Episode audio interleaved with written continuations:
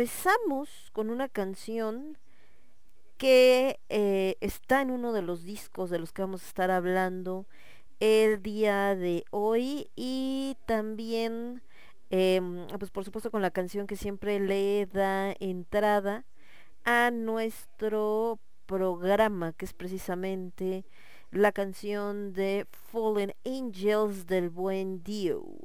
Y antes de eso escuchamos a Led Zeppelin de su disco Led Zeppelin, el número uno, vamos a decir, esto que se llamó eh, Good Times, eh, ah, Good Times, Bad Times, que está justamente incluido en este primer disco que se lanzó en enero. El día de hoy de qué vamos a estar hablando?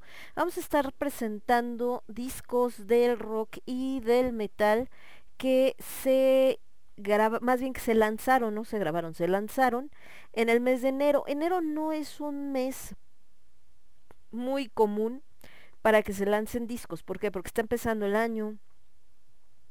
Mucha gente no tiene dinero, ¿no? Para comprar, vamos a decir. Eh, otras pues están así como apenas en este rollo de viendo de cómo se va a hacer el asunto, etc, etc. Entonces no es muy común que veamos eso de que en enero la gente diga, ay, voy a lanzar tal disco, voy a hacer este de acá. No, no es muy común. Normalmente se lanzan, eh, si es a principios de año, como por ahí de febrero, marzo, y eh, muchos se lanzan a mediados, en junio, julio y sobre todo en septiembre también es un mes donde se lanzan muchos discos. Entonces, em, sin embargo, para algunos, pues creo que se vuelve casi como, como fetiche y como em, más, eh, digamos, eh, parte de su de su ritual para hacerlo más em, traer suerte por ejemplo el buen David Bowie que vamos a presentar dos discos de él porque él casi todos sus discos los lanzaba en enero, pero esto porque era su cumpleaños. Entonces, eh, pues a él le gustaba como darse de regalo de cumpleaños sus discos. Entonces hoy, hoy vamos a presentar dos, pero muchos de los discos de David Bowie se lanzaron en este mes. También tenemos un disco, bueno, tenemos los discos que se lanzaron en este mes, o sea, digamos en enero de... Em, en enero del, del 2022 y que pues también están pues tratando por supuesto de presentarse, ¿no? Entonces, eh, y bueno, hay mucha gente que también están eh, precisamente, eh, están precisamente esperando em, pues poder, ¿cómo se dice?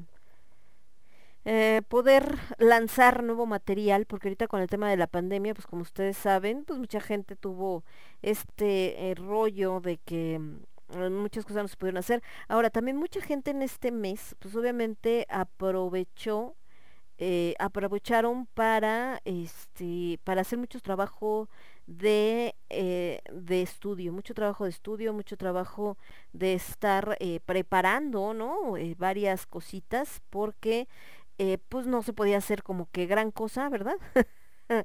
Entonces, em, pues justamente por eso es que eh, muchas personas eh, lo que hicieron fue aprovechar para dejar esta parte de las giras, que muchas las bandas pues realmente viven de las giras, ¿no? Ya los discos ha sido un poco más complicado, lo presentas en Spotify y todo este rollo, pero eh, habían estado este tenor de estar haciendo giras y giras una tras otra, y entonces ahorita que pues tuvieron que encerrar eh, sí o sí, se pusieron a trabajar en nuevas canciones, se pusieron a trabajar algunos en remasterizaciones, eh, etcétera, y entonces salieron estos discos.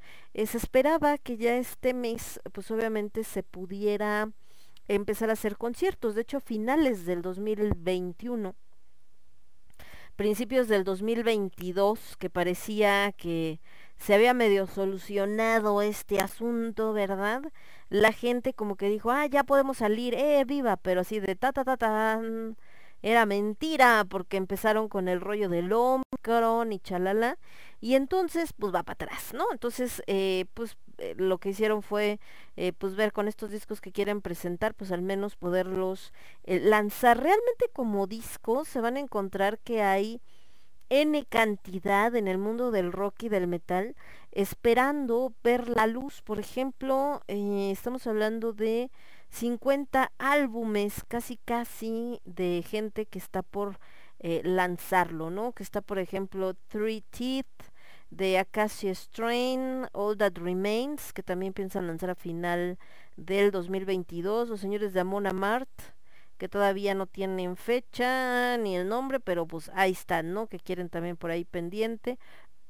Perdón, Animals as Leaders, eh, Ark Enemy también, que todavía está por por eh, pendiente tanto el nombre como cuando se lance el disco. El próximo mes, o sea, en febrero, Author and Punisher, Avenged Sevenfold, que también está como en eso estamos, pero no sé, espérenme, déjenme ver tantito, chalala. Eh, Behemoth, que también está en pendiente, igual que Brand of Sacrifice. Y Bring Me the Horizon, Can Hill, también está en la misma historia. Eh, Cave In, Clutch, eh, de este lado. Coedan Cambria, Corpus Grinder, Crow's, Crowbar, ¿no? Eh, no quiere decir que todos estos sí lo vayan a lanzar, sino que están en ese proceso. Algunos ya tienen fecha. Por ejemplo, Cult of Luna también eh, piensa lanzarlo el 11 de febrero, ¿no? Eh, Dance Gavin Dance, Dead Cross, Devil Driver, The Devil Wears Prada, Drain, Drug Church, Ghost, que también está por ahí pendiente. Storm, señores de Storm, me caen bien. Ellos nos mucho en el pop, en el metal. Eh, después está, por ejemplo, eh, ¿qué dice aquí? How 9909, Billy Hardwell y Baraki, Korn también, que va a ser el 4 de febrero, o sea, ese ya falta poquitito para que lancen el de Korn, Lamb of God, uh, Lloyd, que para finales del 2022, Lorna Shore, Megadeth, que también están en esa onda, viendo qué onda, porque traen un chorro de broncas.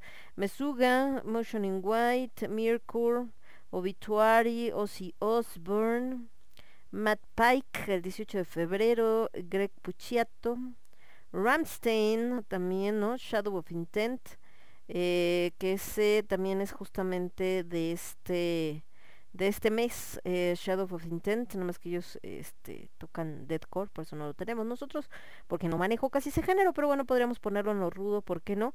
Eh, que se lanzó el 14 de enero. Está también Slipknot pendiente, Terror on the Road, que también se lanzó el 14 de enero, es una banda de metalcore.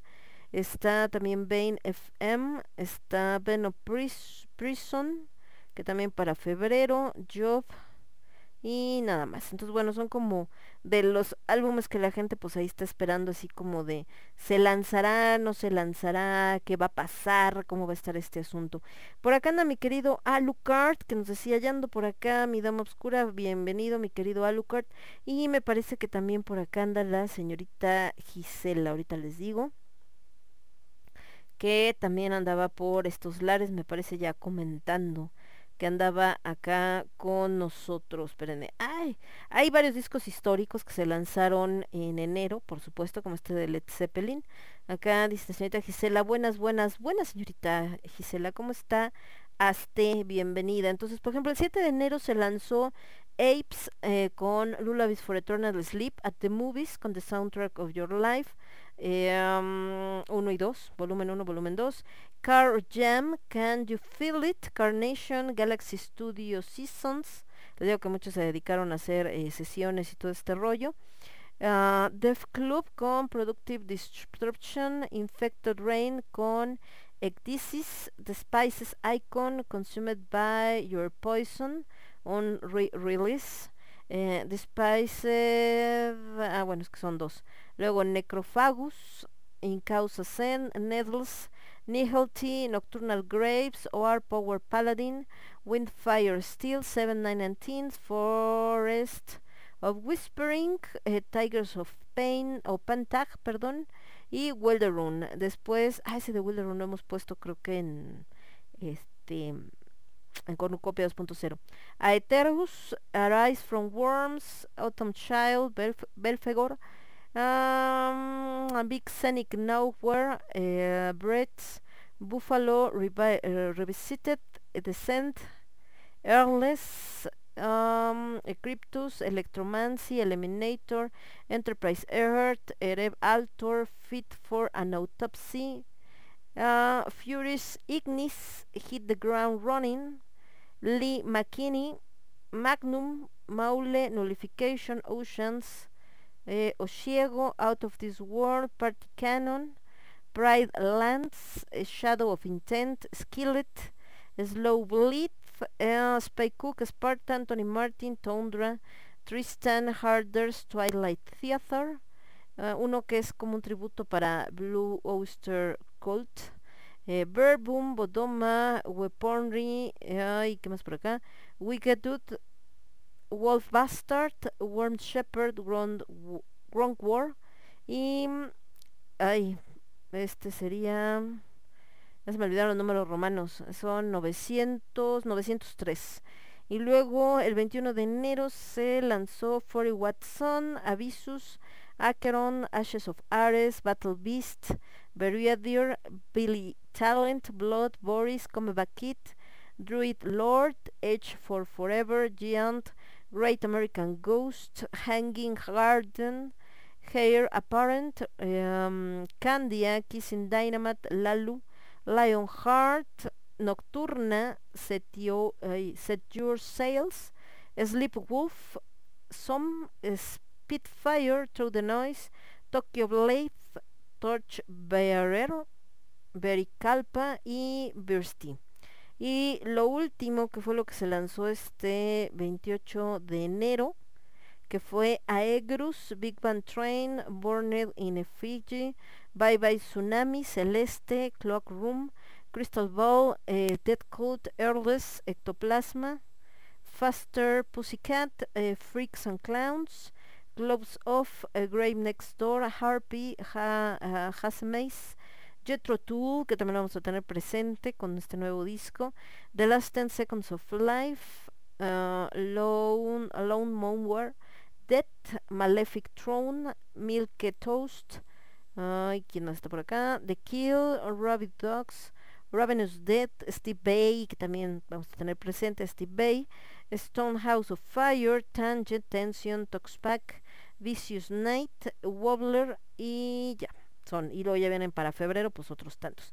Entonces decía, eh, algo que ha dado la gran ventaja a referencia de discos antiguos, que no era tan fácil de repente lanzar algo este, ah, yo también tengo el mío, pero ahorita no le he dado traguito, mi querido Alucard. Es que sube una foto acá de, tiene su whisky Fireball. Qué bueno sabe ese, ese whisky.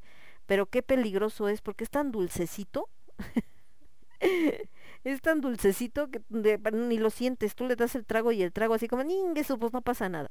Entonces les decía, antes era más complicado lanzar un disco por eh, todo lo que esto... Eh, representaba. No estamos hablando de que no era tan fácil.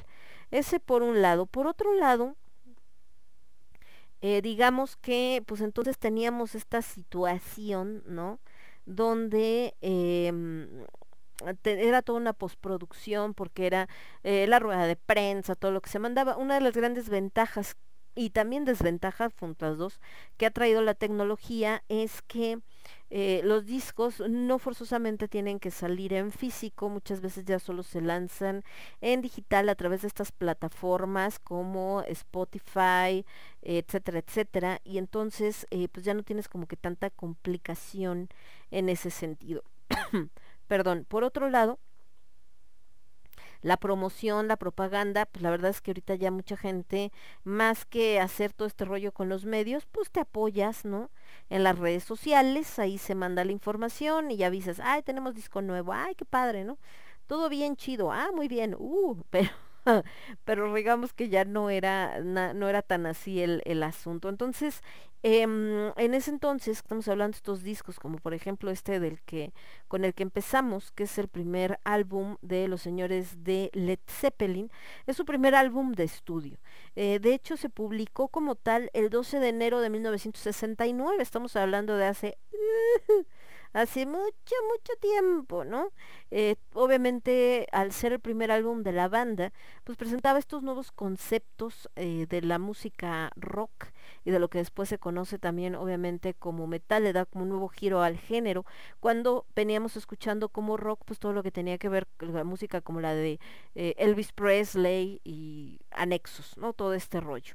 Obviamente es un álbum muy importante, por ejemplo, para la revista Rolling Stone lo pone en el 2003, lo pone en el lugar 29 de la lista de los 500 álbumes más grandes de todos eh, los tiempos. Entonces, eh, al ser también el primero, pues ya sabrán que se tiene que hacer con mucho trabajo y tienes que buscarle eh, cómo hacerle porque, híjole, ¿no? Este, eh, digamos que cómo, cómo le hacemos para sacarlo rápido porque no había tanto dinero. Ya cuando son bandas famosas, pues ya tienes mucha lana y no hay problema, pero en este caso, pues no era como que tan fácil.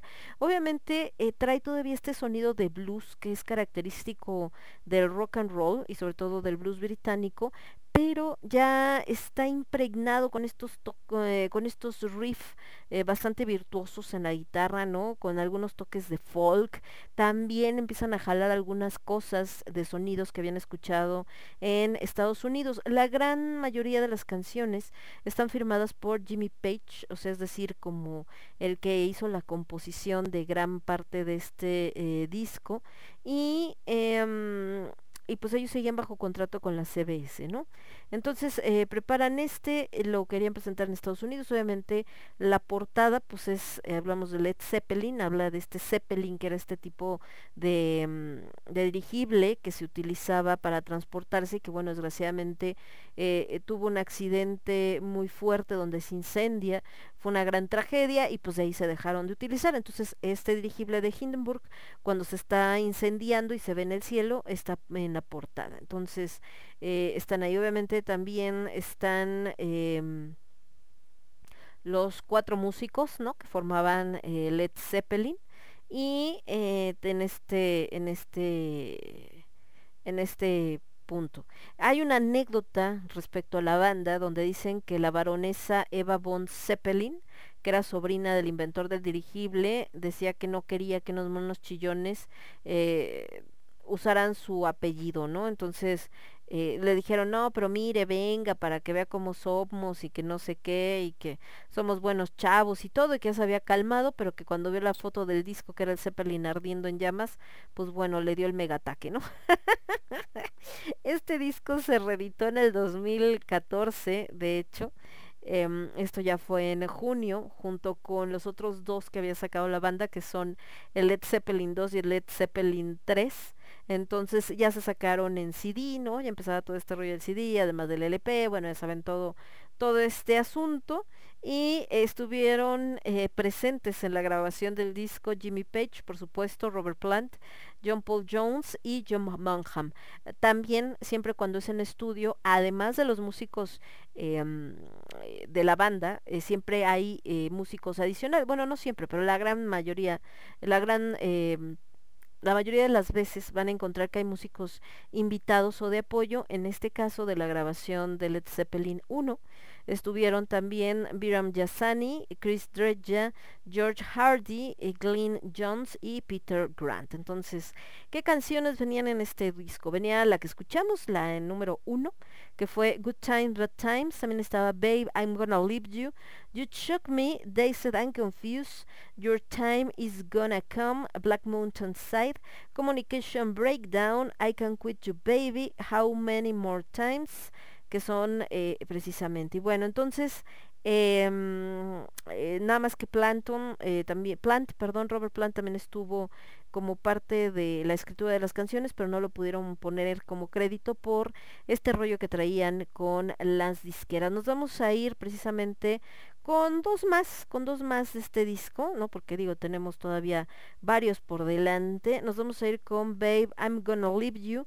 Y después nos vamos a ir, yo creo que con Days I'm Confused, uno de los grandes éxitos de eh, tanto de Led Zeppelin como por supuesto de este de este disco. Entonces vámonos con Days and Confused, aquí está. Y yo regreso con ustedes. Ay, no, este creo que es Jale, creo que el disco completo, ¿qué hice? A ver, espérenme tantito, ¿eh? Ah, no, o no está completa aquí. Es que como están mezcladas las canciones, luego estoy peleando acá de ¿dónde están? ¿Por qué no la encuentro? A ver, a ver, aquí debe de estar seguramente. Sí, aquí está Days and Confused. Sí, ah, eso sí será. Entonces vamos con Babe, I'm Gonna Leave You, Days and Confused y regreso con ustedes. Yo soy Lemon. Esto es El Quinto Elemento. Lo escuchas únicamente a través de Radio Estridente. Transmitiendo para todo el universo. Radio Estridente.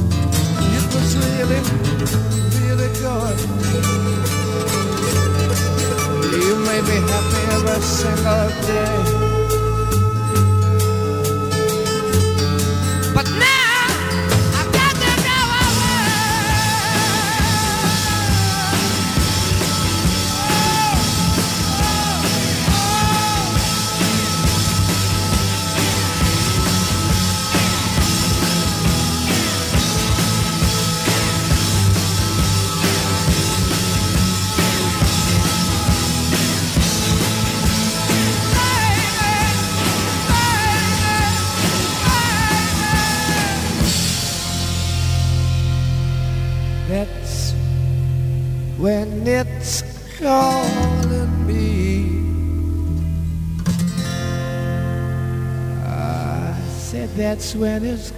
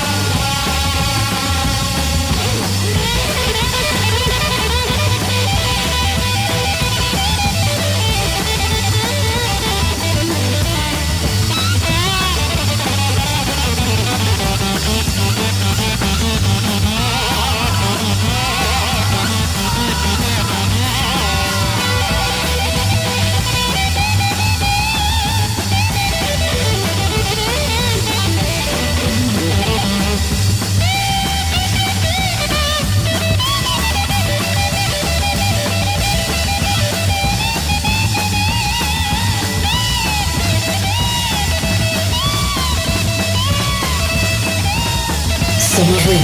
Somos estridente.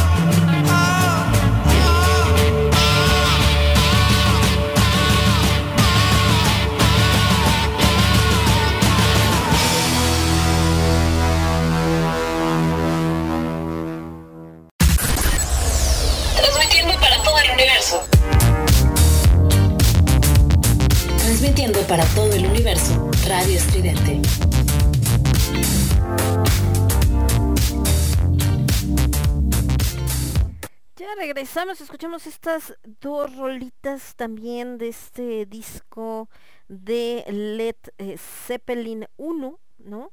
Que fue justo Days I'm Confused con estas poderosas eh, guitarras y Babe I'm Gonna Leave You, algo más romántico que la neta, la neta es, híjole, estas, estas eh, canciones están como para este, ¿cómo se llama? Como pa- para como está el buen Alucard con su este con su whisky no así disfrutando y este pues, en este rato como que empiezas a dejar volar la mente. Creo que las canciones de Led Zeppelin son muy buenas para ese rollo. Nos recuerdan eh, recordemos que este disco pues finalmente se estrena a finales de los 60 principios de los 70 tal cual. Entonces creo que creo que está bastante, bastante chido, ¿no? Y que em, está bastante chido y que la neta, pues eh, nos pone en este mood, eh, de, de, en este mood, perdón, que está eh, como para terminando un mes, el primer mes de este 2022, mucha gente tenía puesta su esperanza en que este 2022 empezara ya pues prácticamente sin pandemia, que ya todo iba a volver a la normalidad. Parecía que para allá iba, la Ciudad de México ya tenía varias semanas en verde el semáforo, pero bueno, apareció esta variante del Omicron, aguantaron todavía un buen rato en no cambiar el semáforo y todo esto, pero finalmente eh, regresamos a amarillo, la Ciudad de México y el Estado de México, y eh, afortunadamente no han querido hacer eh, cierres en todo este asunto, pero bueno, está latente el miedo. De hecho, las calles en la Ciudad de México están más vacías de como estamos acostumbrados a ver a la ciudad.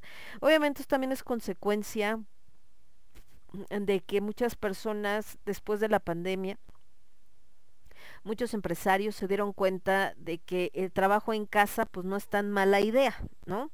Por razones buenas y también por razones gandallas. ¿Por qué digo razones buenas y, razones gandallas? Bueno, porque por razones nuevas, buenas, perdón, eh, el no tenerte que mover grandes distancias de tu casa a el trabajo, pues obviamente ayuda para que no haya tanto tráfico en la ciudad, por lo tanto no se genere eh, tanto eh, contaminación, etcétera, etcétera, y porque además, pues sabemos, ¿no? Que en esta ciudad pues también hay mucha bronca del asalto en el transporte público, en algunas regiones, mucha gente perdía pues muchísimo tiempo en moverse desde donde vivían hasta donde trabajaban. Estamos hablando que gente que hasta eh, tres horas se aventaba, ¿no? Eh, en transporte o hasta más, cuatro horas eh, ya juntando ida y vuelta. Y entonces esto también generó un ahorro porque ya no tienes que comer en la calle, que normalmente sale muy caro. Eh, por más que busques la cocina económica, etcétera, y bueno, ¿no? Cuestión de tiempo, como mayor disfrutar el tiempo, porque pues todo esto que hacías tenías que salir muy temprano para llegar a la chamba, y después salías y llegabas muy tarde a tu casa. Ahorita estando eh, haciendo home office, pues te permite quizás ciertas cosas. El tema es que el mexicano no estamos acostumbrados al home office, la neta. Entonces eh, también ha sido un poco complicado porque te tienes que organizar más, ¿no? Entonces, eh, hay gente que casi casi dos minutos y está abriendo el ojo y ching, ya me tengo que conectar a la oficina y pues nada más medio se arreglan y luego ya con el pretexto de ahorita vengo voy al baño, que aprovechan para bañarse aunque supone que ya están chambeando, bueno, mil cosas, ¿no? Pero ya organizándose, pues bueno, es, es una buena técnica. Sin embargo, también tiene sus grandes desventajas. ¿Cuáles son las desventajas del home office? Si nos vamos a la parte humana, obviamente perder esta interacción entre las personas no es nada bueno, ¿no? Muchas películas apocalípticas e historias apocalípticas empiezan así. y por otro lado, eh, pues para las empresas, al final resultó un ahorro porque, eh, pues como con la mano en la cintura, como que dijeron, ah, pues sí, no, va a ser home office, tú tienes tu computadora, te conectas con tu luz de tu casa, a tu internet que tú pagas, ¿no? Y chido y chido, yo ya no pago, no pago luz, no pago internet, no tengo que pagar renta de una oficina, ah, chingón, ¿no? No tenemos. Entonces ahí es donde se están haciendo estos ajustes, donde es, ok, vamos a hacer home office, va, pero tú como empresa entonces estás obligado a darle las herramientas a tu personal para que trabaje. Y esto implica desde el equipo de cómputo hasta una algo proporcional de la luz y del internet, porque finalmente en una oficina tú pagas la luz y tú pagas el internet. En la casa de, de tu trabajador, pues no, ¿no? Lo está absorbiendo el trabajador, entonces es como, pues qué chistoso los hizo su mamá. Entonces todavía están en ese ajuste, ¿no? Ahora, hay muchos trabajos que no se pueden hacer en home office, que se tienen que hacer en físico y pues esto eh, también la gente sigue moviendo en la ciudad, pero les digo, sí se ha visto reducido un poco entre también gente que está como en pánico, entonces que salir en la vuelta de la esquina.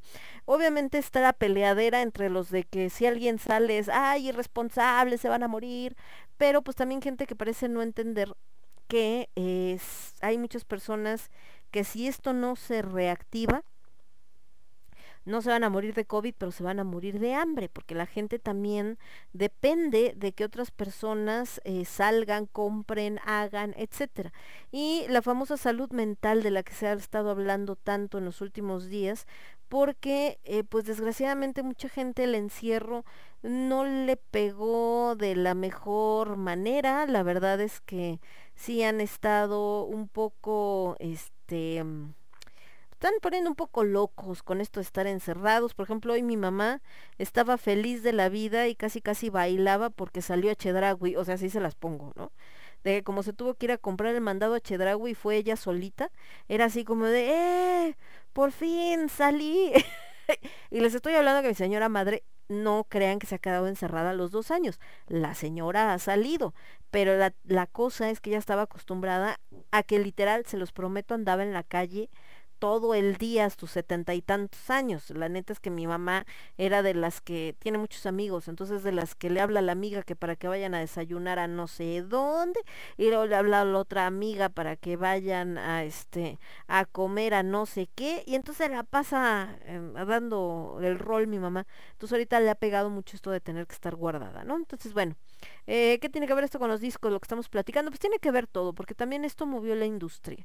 Um, les decía que muchos eh, ni siquiera se lanzaron ya como discos, algunos se lanzaron como sencillos, otro fue material que se presentó en streaming, otros hicieron remasterizaciones. Entre todos estos, muchos empezaron a preparar las giras que iban a hacer para este 2022. Algunas siguen en pie, otras están así como con pincitas dependiendo de qué suceda con la eh, nueva variante y otras que por ahí andan, pero pues al parecer eh, todo sigue en marcha porque, bueno, aunque la variante Omicron es más contagiosa, la realidad es que también, al menos en números, ha resultado eh, menos mortal que, que la que conocemos, ¿no? Que la Delta o que las anteriores.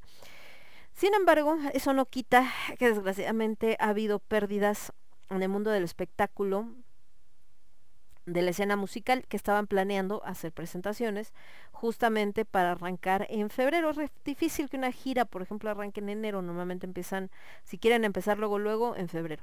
Estamos hablando, por ejemplo, de Diego Verdaguer con Amanda Miguel, que desgraciadamente Diego Verdaguer falleció en esta semana, al parecer por complicaciones del COVID. Esto también ha levantado, pues ya saben, esta ámpula por el tema de vacunas, no vacunas, porque los que están en contra, pues dicen que lo quieren usar como ejemplo y que no tienen ética y que es una falta de respeto. Quienes están a favor de la vacunación, pues obviamente dicen es que no estaba vacunado, es que era antivacunas y pues obviamente por eso eh, falleció, ¿no? Porque no estaba protegido. Entonces es una discusión que bueno, se va a seguir dando. Sigue habiendo falta de empatía entre las personas, como hace ahí desde hace ya un buen rato. Aparte está este mm, fantasma de la guerra también rondando eh, sobre nosotros con el rollo que traen, eh, pues les iba a decir que traen Rusia y Estados Unidos, pero más bien el rollo que trae Estados Unidos sobre Rusia. Ahora, esto tampoco es nada raro. Eh, el mejor negocio de Estados Unidos es la guerra. Lo que lo ha hecho el país que es y la lana que tiene son las guerras. Por eso es que siempre está con que, ay, voy a ayudar a no sé quién y mando una tropa, no sé.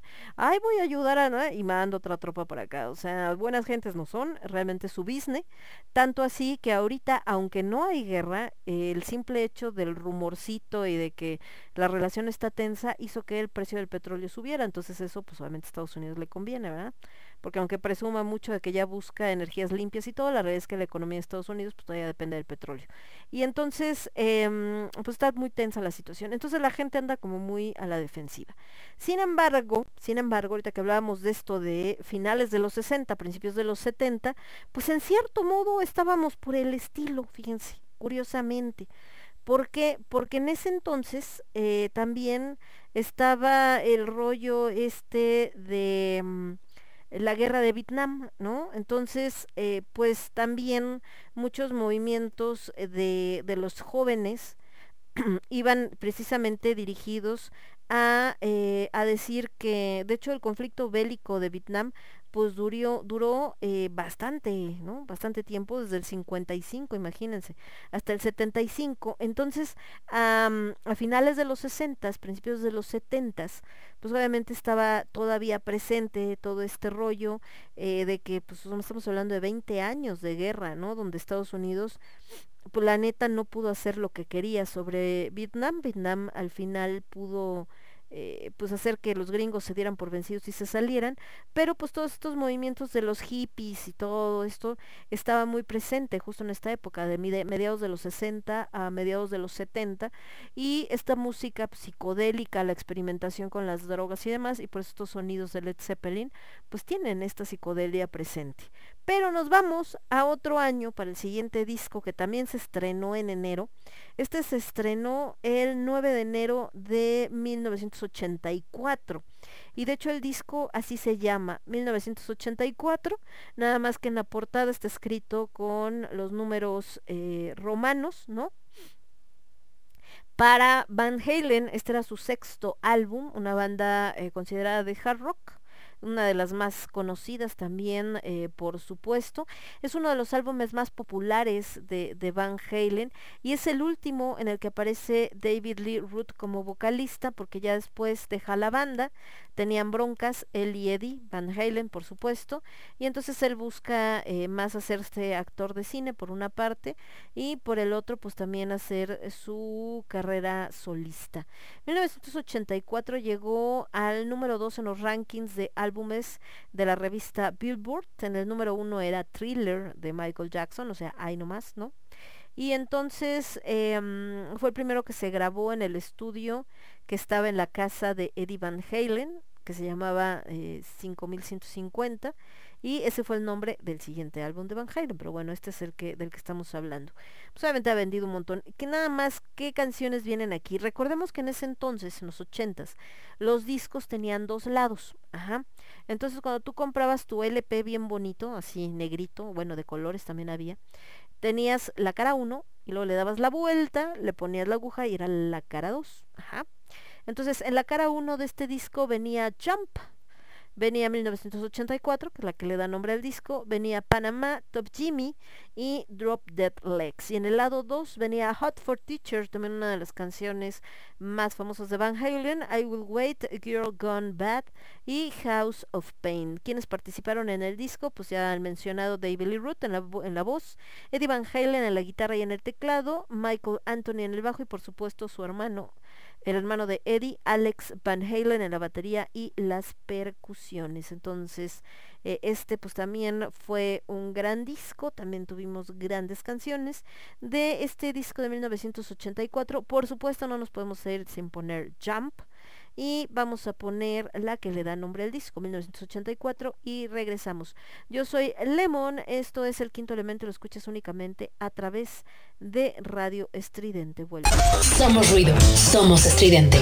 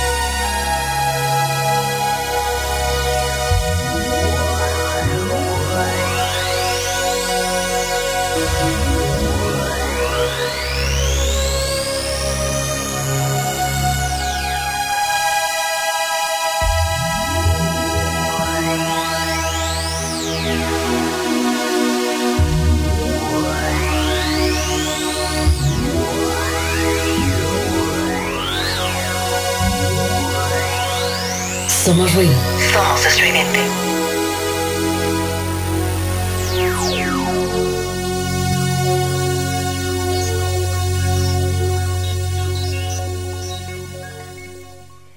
Ya regresamos, escuchamos Jump con eh, Van Halen, uno de sus grandes éxitos. Y esto que escucharon de 1984, curiosamente la canción eh, que le da nombre al disco, tiene estos elementos electrónicos que también sonaban mucho, este, estos eh, sintetizadores que sonaban mucho en los 80. ¿Se acuerdan de este éxito de Don't wanna get to Mr. Roboto? Don't wanna get to Mr. Roboto.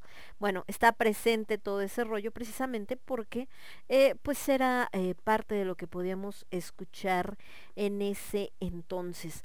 Esta canción en particular de Jump, yo me acuerdo que yo la conocí más que por el, sí tenía el disco, creo que mi tío tenía este disco de 1984, pero había un disco que se llamaba Llena tu cabeza de rock.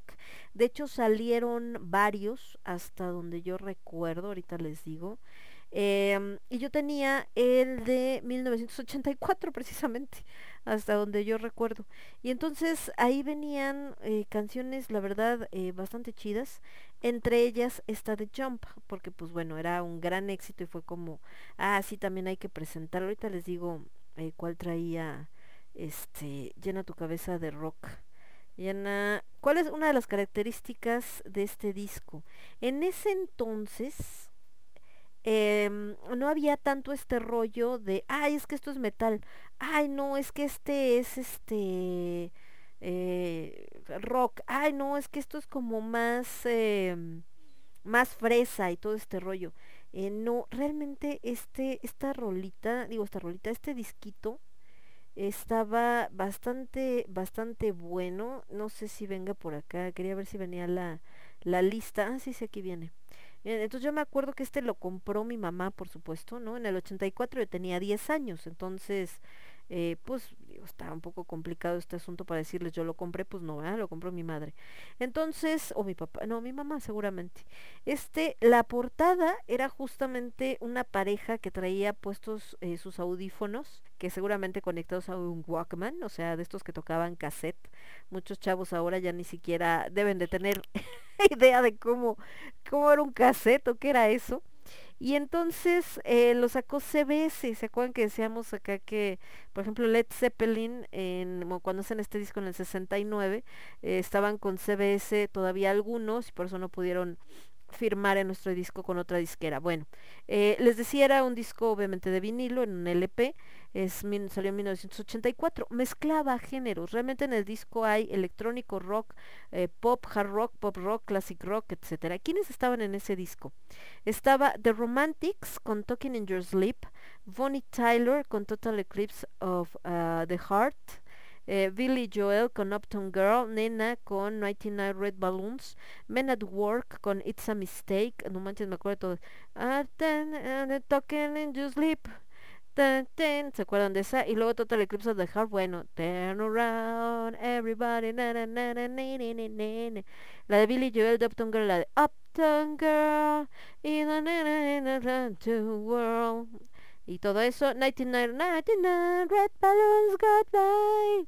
Que el video era este rollo de que la confundían, le regalaba el novio 99 balones rojos y entonces lo soltaba y pensaban que era una declaración de guerra y entonces armaba un rollo. Esta de It's Mistake, It's a Mistake, It's a Mistake. Every, every breath you take, every move you do, I've been watching you, es esa. Quiet Riot con Come and Feel the Noise. Supertramp con Crazy, ah, esa sí no me acuerdo, fíjense. Bob Dylan con Neighborhood Bully. Go Goes con Vacation, Vacation, ta, esa sí me acuerdo. Y aquí estaba Mr. Roboto, que por cierto de, este disco era mi favorita.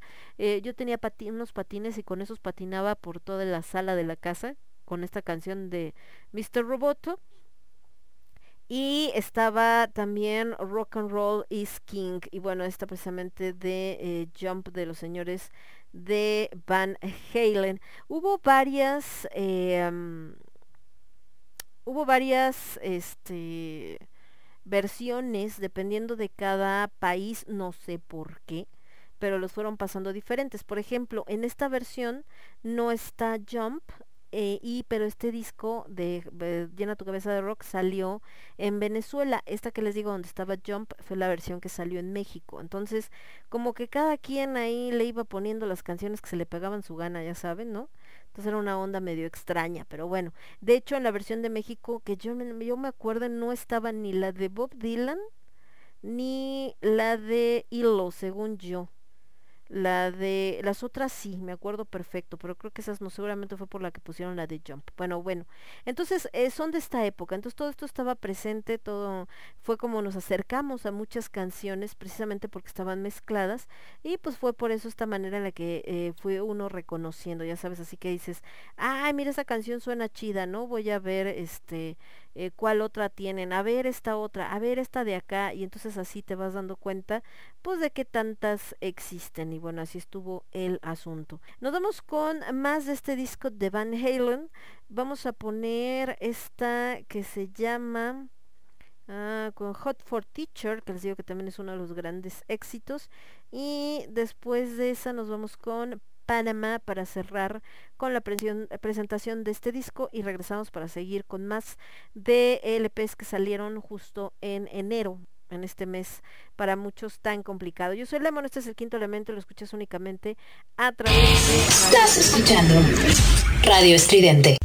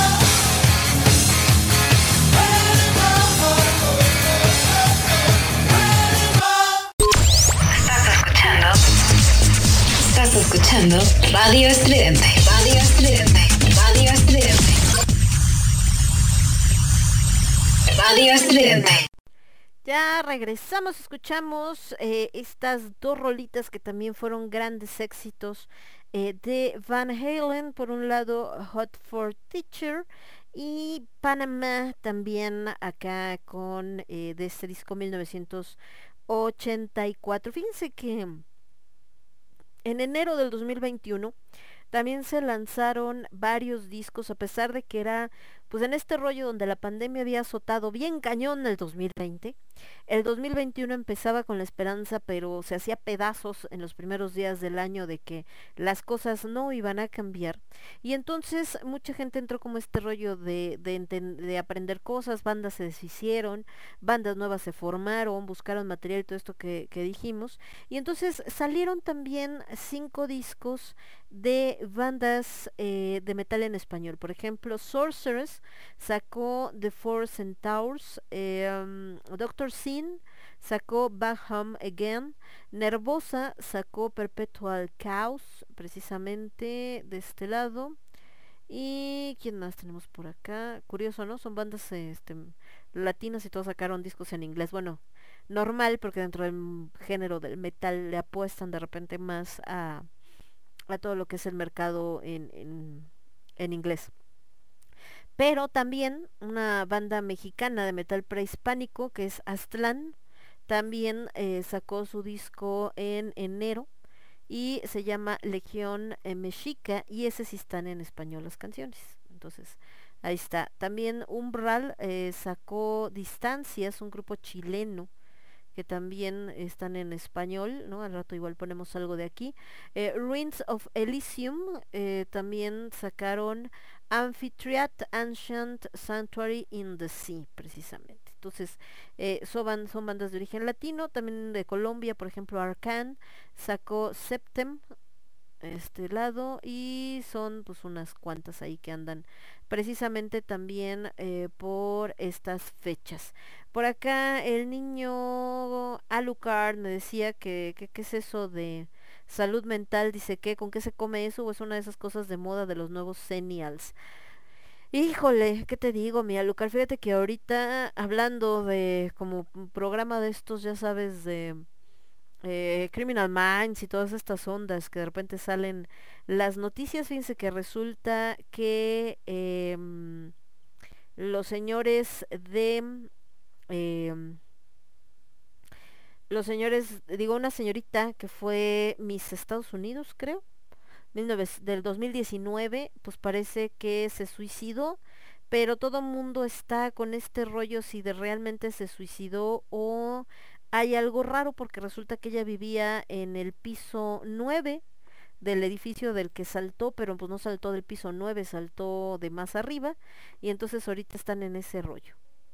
Pero salió este tema de la salud mental porque bueno, comentaban que em, pues que como que está muy raro pues, pero también que esto de la pandemia y muchas situaciones le han traído a la gente pues el sentirse un poco eh, sacados de onda y, y como que no están a gusto con muchas cosas y entonces la gente anda en la locura, ¿qué les digo? Bueno, aparte de este disco de Van Halen de 1984 y el que les habíamos puesto de Led Zeppelin el 1, otro disco eh, pues también muy muy este pues representativo por supuesto, ¿no? Que se sacó en ese entonces, en enero, fue el disco de Adele. Ajá. Es, eh, de hecho, salió el 24 de enero del 2011, el, cinco, el segundo álbum de estudio de Adele, cuando todavía estaba en este rollo que estaba muy llenita y ya saben que todo mundo por acá que tenía una voz maravillosa, pero la criticaban por su peso, después bajó de peso y bueno, todo este rollo y todas sus broncas eh, personales y demás. Eh, No voy a meter más en, en mucho rollo con Adele porque bueno, no, Adele no pertenece a la parte del rock y todo eso. Obviamente no les voy a poner la canción de Adele, pero hay en esta sección que nosotros tenemos el pop en el metal, eh, que esa es otra cosa. Eh, tenemos una versión muy buena de, Rolling in the Deep. Esta canción que se hizo tan famosa, Rolling in the Deep, viene, fíjense, en este disco venía Rolling in the Deep, a Rumor Has It, Turning Tables, Don't You Remember, Set Fire to the Rain, He Won't Go, Take It All, It Will Be Waiting, One and Only y Love Song y Someone Like You, que bueno, son canciones que se hicieron bastante famosas. Por lo mismo de que se hicieron tan famosas, mucha gente hizo eh, diferentes versiones de esta, de esta rolita y entonces entre ellas pues hay una versión de rock bastante buena, esta bandita de, de rock and roll que se lanzó justamente en uno de estos programas, ya saben, de America Got Talent y que la verdad lo hacen eh, pues bastante, bastante bien y presentan otro disco que también se lanzó en enero es el disco eh, y que también entra en esto del pop en el metal, es Born to Die. Born to Die fue el álbum debut de Lana del Rey. Este se lanzó el 27 de enero del 2012. Ajá. Es la manera en que ella se presenta de manera oficial. Lana del Rey, a mucha gente le gusta, otros no. Algunos han considerado que tiene como unos toques oscuros, que sí. Por ejemplo, hay una canción de Lana del Rey que hace de esta película de mm, La Bella Durmiente, me parece. ¿La Bella Durmiente o es Cenicienta? No, creo que sí es la Bella Durmiente, la del ah, ta, ta, el príncipe azul que yo soñé. Ta, ta, ta.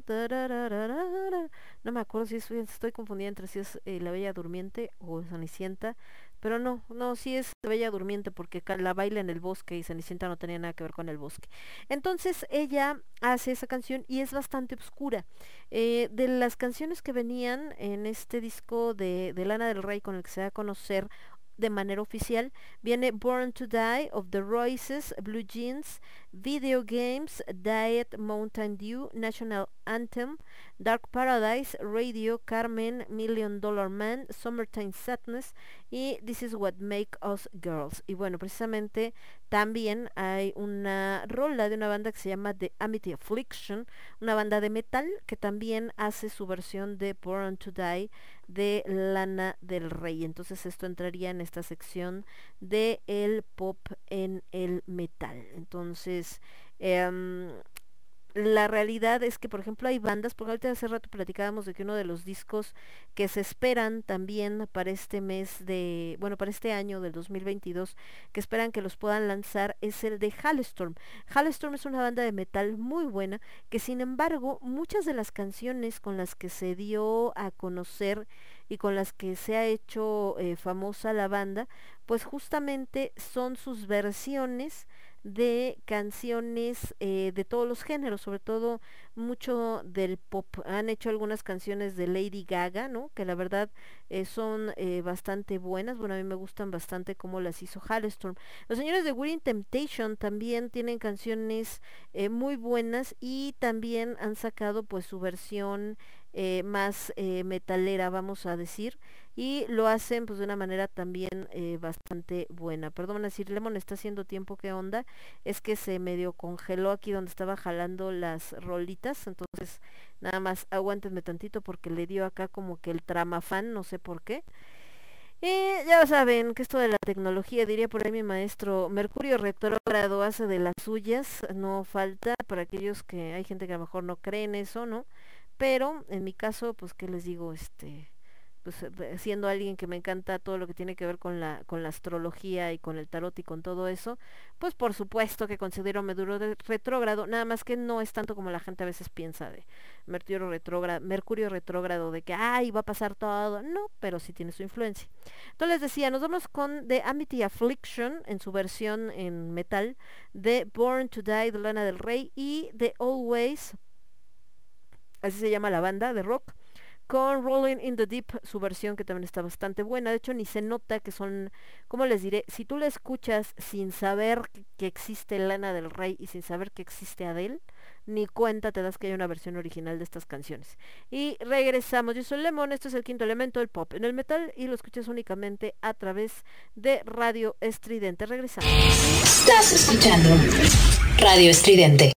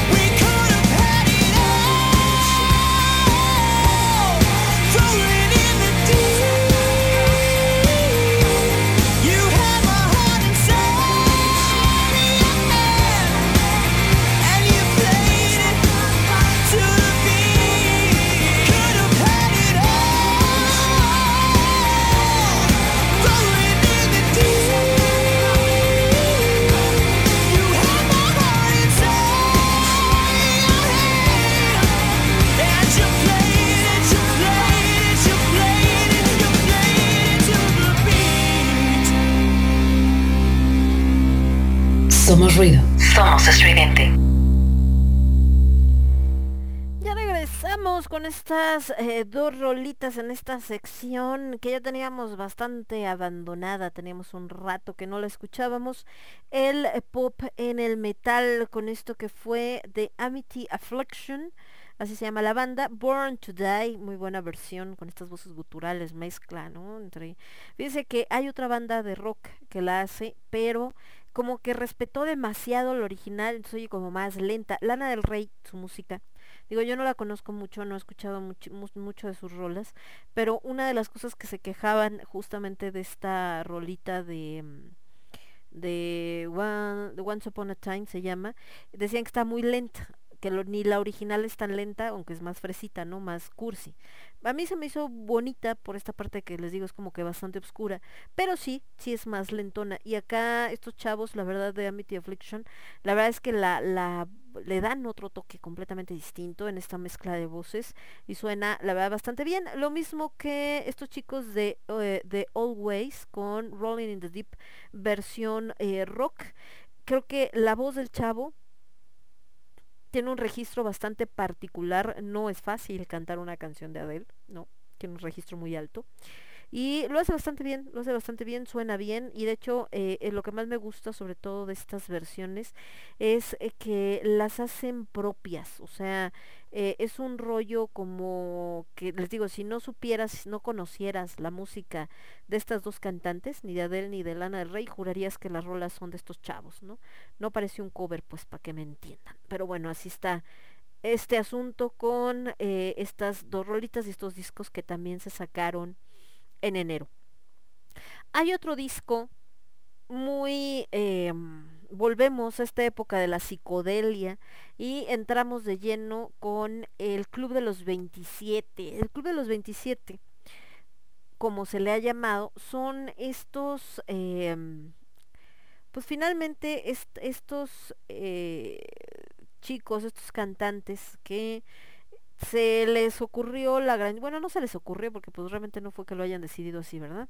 Que se hicieron famosos después de muertos porque ellos ya ni se enteraron de todo este rollo, porque mueren a los 27 años. La gran mayoría, creo que bueno, prácticamente todos, mueren por este tema de mm, sobredosis. En esta época de tanto de los 60 donde entran las drogas como unos más recientes y otros pues por suicidio, por supuesto también. El Club de los 27 como tal es una expresión, realmente no se utiliza o más bien no surgió de la nada, sino que eh, meten a este grupo músicos, artistas y actores que tienen la particularidad de haber muerto a los 27 años. ¿Por qué? Pues nomás a esa, a esa edad que quieren que les diga, pues ahí pasó, ¿no? Entonces, eh, obviamente esto surgió, hizo muchas eh, pues, leyendas urbanas, que si era un pico y que se iba a pasar otra vez y no. Pues no, la neta no, la realidad es que fue como algo muy... um, pues muy sin querer queriendo, vamos a decir, eh, dicen que las casualidades no existen, me imagino que en este caso pues tampoco, pero se da, ¿no? Esta sincronía donde varios de estos eh, cantantes, sobre todo de la época de los setentas, pues a los 27 años es cuando después de esta vida desenfrenada que llevaban, sobre todo en la experimentación eh, con drogas, alcohol y demás, pues eh, algo sale mal, mueren de una sobredosis, porque tampoco es como una cuestión tan de suicidio ni nada parecido, en algunos casos sí, pero en estos en particular, por ejemplo, de Hendrix, de Jimmy, eh, de Jimi Hendrix, de este, del Rey Lagarto, y de Janis Joplin, por ejemplo, e incluso de Amy Winehouse, ya muchos años después, pues no es como que haya sido a propósito, ¿no? Se, les fue el pasón, vamos a decirlo así. Entonces, eh, ha habido de todo, ¿no? Obviamente eh, que la gran mayoría son por abuso de alcohol y drogas, en otras homicidio, suicidio, accidentes, etcétera, etcétera. Y eh, muchos pues, se dieron justamente entre el 69 y el 71 y por eso es que decían es que son a esa edad y demás. Pero no, la realidad es que bueno, ahora sí que se puede decir que fue esta parte de, de casualidad, vamos a decir. No hay como un grupo como tal, simplemente coincide lo que les comentaba. Por ejemplo, está Brian Jones en este grupo de, del Club de los 27, Brian Jones, que murió el 3 de julio del 69 ahogado en una alberca. Ahí también hay muchas historias, muchas leyendas urbanas, donde dicen que lo mataron los demás miembros de Rolling Stones, ¿no? Precisamente principalmente este Mick Jagger que porque quería deshacer al grupo y quedarse con el nombre, una jalada así, nadie sabe, pero se ahogó, no sabemos qué pasó. Jimi Hendrix, que murió el 18 de septiembre del 70, Janis Joplin murió el 4 de octubre del 70, Morrison, que murió el 3 de julio del 71, ¿no? Kurt Cobain, que murió el 5 de abril del 94 y él pues se dio un balazo, él sí se se suicidó supuestamente bajo el efecto de la droga y demás. Hay otros que también metieron que ya son muy anteriores, ¿no? Por ejemplo, eh, Alexander Levy, Luz Chavin, Robert Johnson, así nos ponemos a ver quién murió a los 27, pues un montón, ¿no? Nat Jaffe, Jess Balvin, eh, Belvin, perdón, eh, Cheito González, Rudy Lewis, Malcolm Hell, Alexandra, Alan Wilson y un montón de gente que quizá no conozcamos, digo, yo no reconozco a nadie de por acá hay de todo porque hay unos que son atletas, otros que fue eh, accidentes, unos que fue asesinato, ¿no? Este, de algunas bandas, otros que son como un rapero y bueno, un montón de gente por acá. Y les digo, la última, pues obviamente eh, Amy Winhouse, que eh, fue envenenamiento por alcohol. Curiosamente, aunque ustedes no lo crean, aquí está también Valentín Elizalde. que murió el 25 de noviembre del 2006 y bueno, a él, pues como muchos sabemos, pues lo asesinaron, ¿verdad? Eh, ah, mira, este yo no sabía, también Nicole, Nicole Bogner, de una enfermedad desconocida, cantante de Vision of Atlantis, ¿cómo creen? Ese yo ni me enteré, no me acuerdo, 6 de enero del 2012, chale, qué mal plan. Bueno, pues ahí está también eh, el nieto de Elvis Presley también, chale. Este murió en el 2020, se suicidó con arma de fuego y también es del club de los 27 hacha. Es que mal plan, carnal. Qué mala onda. Pero bueno, ahí está. Entonces, digo, me acordé ahorita porque precisamente este disco que les digo que vamos a ver a continuación, pues es el disco debut de los Doors. Sale en 1967, se estrenó el 4 de enero, para ser exactos, 4 de enero del 67. Con este se presenta, se considera uno de los mejores trabajos de la banda, tampoco es que haya tenido así como pots, cuántos discos, ¿verdad? Em, lo eligieron los lectores de la revista Q como el número 93 de los mejores discos de todos los tiempos.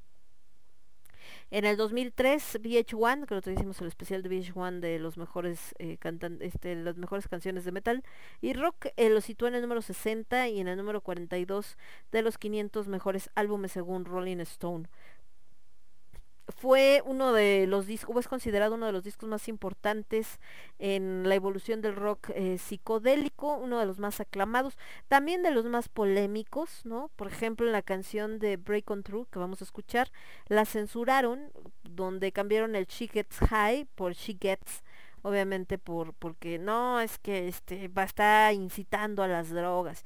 Y en otra canción que se llama The End eh, que Jim Morrison repite fuck fuck pues varias canciones pues los quitan después obviamente vuelven a sus versiones originales sin censura en otro álbum que sacaron eh, que se llama mm, eh, Legacy de Absolute Best lo mejor de los Doors que de hecho es donde vamos a escuchar las rolitas y eh, pues bueno, así está esto que presentaron. Las canciones obviamente eran compuestas por Jim Morrison. Recordemos que de hecho Jim Morrison empieza, o a él lo que le gustaba realmente era escribir poesía. De hecho, hace muchos años tenía yo una sección que se llamaba, digo un programa que se llamaba Carmina, y en Carmina presentábamos eh, lo que era mm, eh, poesía y poesía de gente que no nos habíamos imaginado que tenía esa parte, como en el caso de Michael Jackson, la poesía de Jim Morrison, digo, eso sí lo sabía mucha gente, pero vayan, se centran más en su parte musical, entre muchos otros. Entonces, eh, las canciones las, escrito, las escribió, perdón, Jim Morrison, también participaron en su creación, imagino que en la parte de la música y todo este rollo, eh, Ray Masarek, eh, Robbie Krieger y John Densmore. ¿Qué canciones venían en este disco de The Doors? Venía Break On Through, la que mencionamos, To The Other Side, Soul Kitchen, The Crystal Ship, 20th Century Fox, Alabama Song, Whiskey Bar, Light My Fire, la famosísima Light My Fire, eh, Backdoor Man, I Look at You, End of the Night, Take It, eh, Take It As It Comes y The End. Cuando se lanza este disco del 2007, por el 40 aniversario del disco, le agregaron Moonlight Drive y Indian Summer. Entonces, pues bueno, ahí está este asunto. Y lo que les decía, quienes participaron en el disco como tal, obviamente Jim Morrison en la voz, Robbie Krieger en la guitarra, Ray Manzarek en el órgano, piano y bajo, John Densmore en la batería, Paul O. Rothschild en la producción, Bruce Botnick en ingeniería de sonido y masterizado, Jack Holzman como supervisor de producción, William S. Harvey, dirección de arte y diseño, Guy eh, Webster en la fotografía y Joel Brodsky en la fotografía también. Entonces, eh, pues este es uno de los grandes discos, pues obviamente por lo que representa y por lo que representa también los Doors, por supuesto, ¿no? Entonces de ahí vamos a escuchar, por supuesto, si esta cosa se le da la gana, es que les digo que de repente le da, no sé, al- algo tiene que le empieza a dar acá el ataque a, a la computadora, pero no importa, lo podemos descargar de acá, no se preocupen. De los Doors nos vamos a ir con esto que es la primero Light My Fire y Backdoor Man y luego regresamos con otras dos rolitas de este gran disco Y volvemos. Yo soy Lemon, esto es el quinto elemento, lo escuchas únicamente a través de radio estridente. Regreso. Somos. Somos estridente. Somos estridente.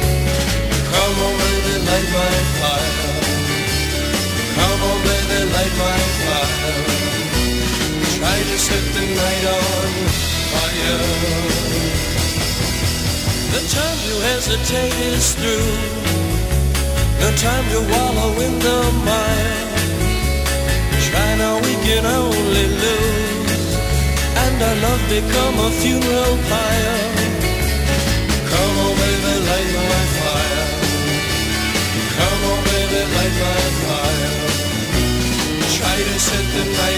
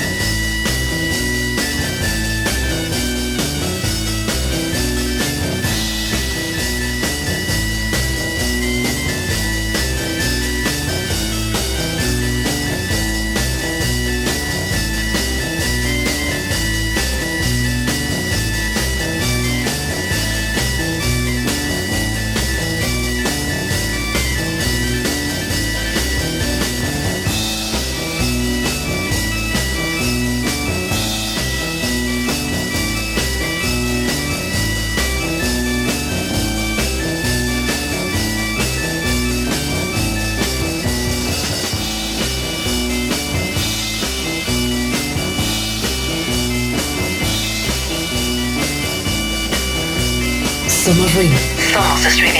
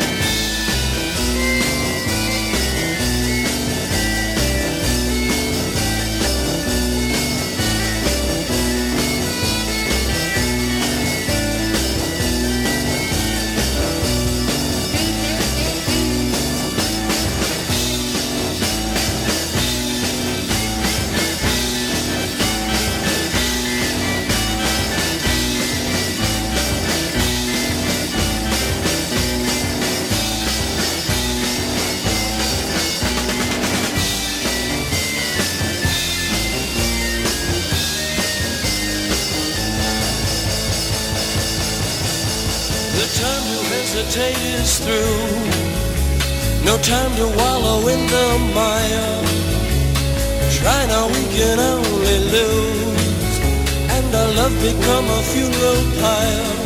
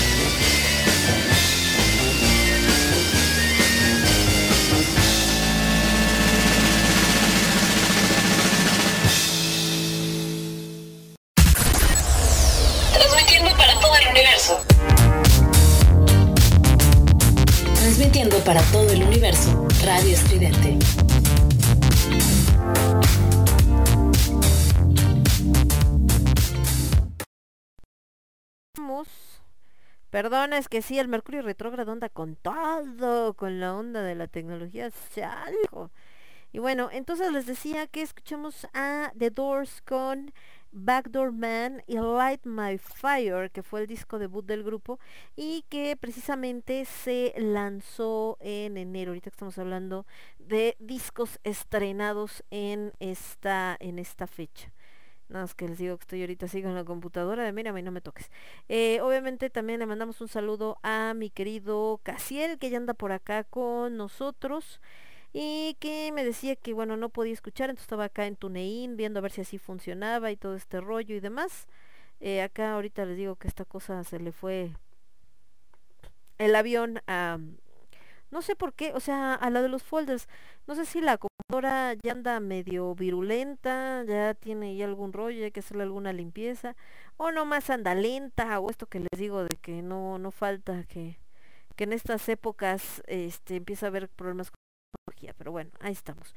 Entonces, eh, les decía que en el caso de Jim Morrison, pues precisamente entra en este rollo de el Club de los 27, porque eh, justamente coincide o comparte el haber muerto, eh, pues realmente muy jóvenes, ¿no? Son, son eh, cantantes, art- artistas en general, de repente también hay por ahí algunos atletas gente de otras disciplinas que desgraciadamente pues fallecieron a esa eh, joven edad.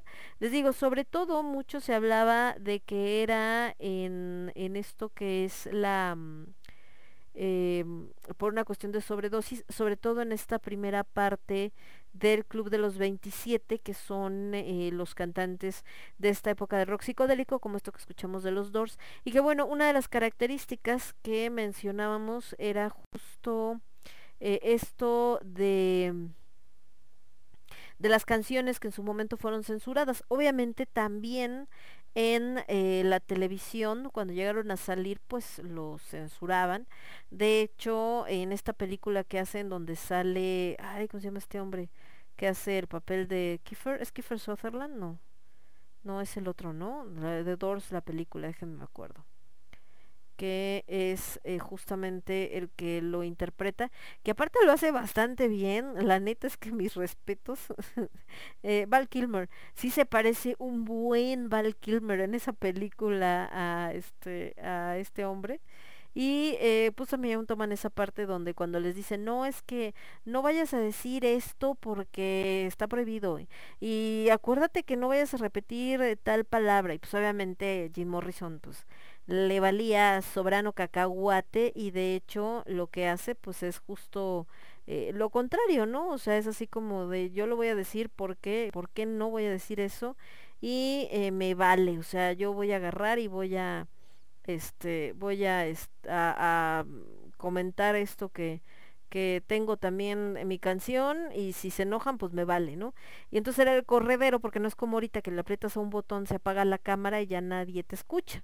Antes no, entonces era así como cómo cortas la transmisión, te tienes que ir eh, corriendo a comerciales o cómo le haces a este asunto para que eh, nadie se entere de que te están acá aplicando. También a la fecha ha pasado, ¿se acuerdan que platicábamos de que desgraciadamente otra de las cosas que pasó en estos eh, días es que falleció el hijo más pequeño de eh, Sinead O'Connor, este, y de Sinead O'Connor, no, esperen, esperen, sí, de Sinead O'Connor, es que siempre la confundo con Dolores O'Ryan, no sé por qué.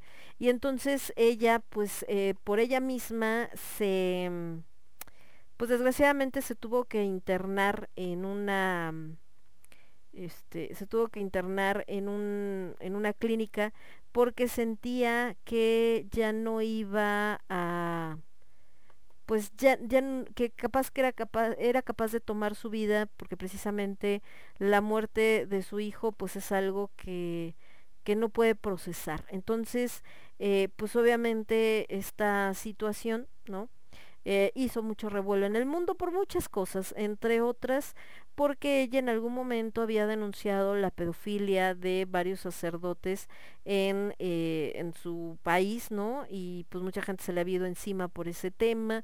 Obviamente ahorita que hablábamos de abuso de drogas y de todo este rollo, pues también estuvo presente en su carrera, ¿no? Y eh, pues, muchas cuestiones de desequilibrio eh, mental por diferentes situaciones que le tocó vivir.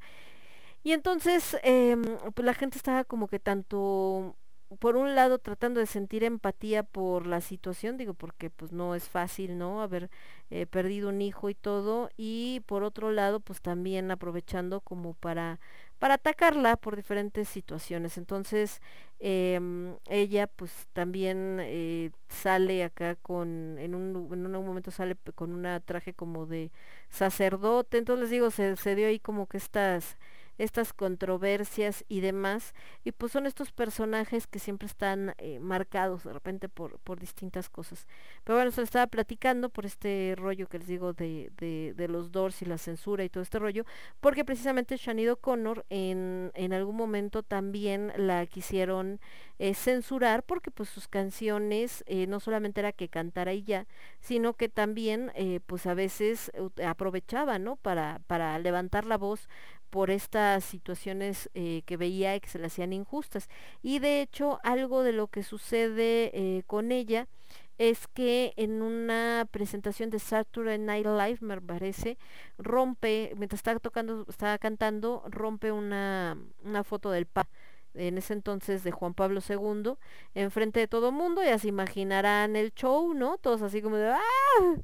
Córtale mi chavo, ¿no? Y se armó todo el rollo y entonces em, pues mucho tiempo le hicieron imposible también la vida en su carrera. Entonces, eh, me acordé ahorita por lo que estamos platicando de los Doors, que también en algún momento, pues se, obviamente se enfrentaron a este tipo de cosas donde querían censurarlos por lo que decían sus letras, por lo que representaban sus canciones, etc, etc. Pero bueno, siguiendo con este disco de los Doors, nos vamos a ir con em, de este disco que se lanza en enero, su disco debut.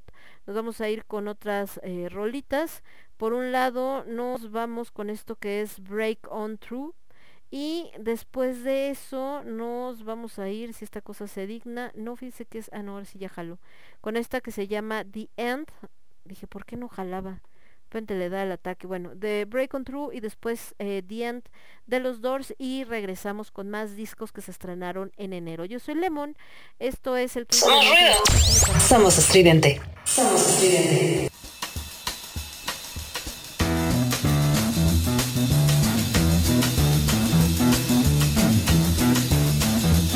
You know the day destroys the night, night divides the day.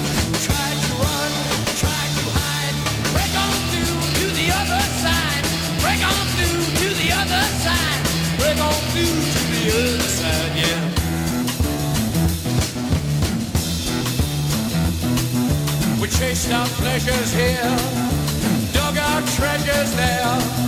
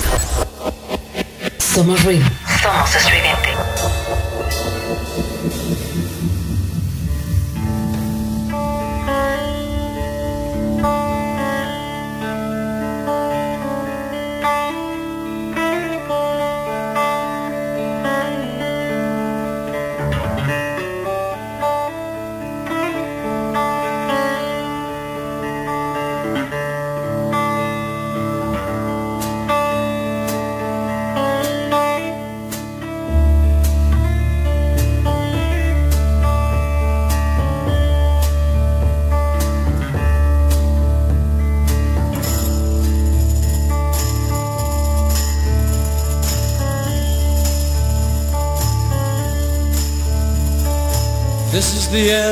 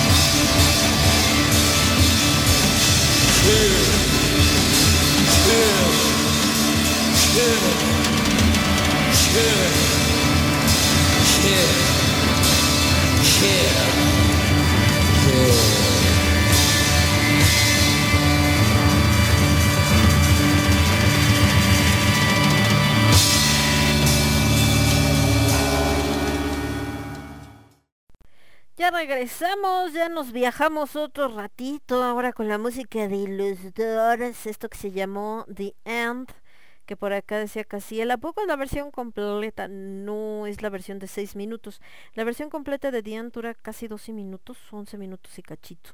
Eh, escuchamos también Break On Through, eh, que al contrario es una canción muy cortita, y que se acuerdan que les decía que justo cuando sale este álbum, al principio pues fue censurada esta parte donde dice She Got High, que bueno, en esta, que ya fue la masterizada, ya eh, permiten, o más bien ya le quitan esta, esta censura, que además pues, es una estupidez, ¿no? Censurar una canción de esa manera, pero bueno, pues eran rollos de la época, lo vemos también ahorita en pro eh, de repente de de cr- creo que malentender ciertas cosas, pero bueno, esa es otra cuestión, no nos metamos en andanzas. Y eh, también escuchamos ah, en esta canción de, de mm, The End, que decían que también eh, le quitan esta parte donde se oye a eh, Jim, ah, este, a Morrison que está diciendo fuck, fuck, y que bueno, aquí obviamente se alcanza a escuchar, por supuesto, ya en las versiones siguientes ya no lo quitaron. Decía el buen Cas que Em, ay, pero es que acá estoy peleándome con esto. Dice que... Bueno, estoy yendo desde Tunein porque se estaba peleando con, con la transmisión. Dice, cuando Ed Sullivan los censuró en su programa, sí, pues te digo que era esa época en la que no, que por qué, que por qué hiciste, que no sé qué. Dice, el disco debut de mm, Los Doors es un discazo de pe a pa y lo curioso es que apenas dura la media hora, si mal no recuerdo. Sí, tiene poquitas rolitas y no dura tanto y que tiene una gran calidad. Dice una anécdota que cuenta el baterista de esa canción, de The End, es que un día propusieron que el próximo ensayo tendrían que llegar con una composición propia cada uno, que llegó el guitarrista, empieza a tocar los acordes y el eh, baterista dijo, Dios mío, eso es muy deprimente. Después le preguntó a Jim que qué había llevado y empieza This is the End y el baterista pensó, ¿qué le pasa a los chicos?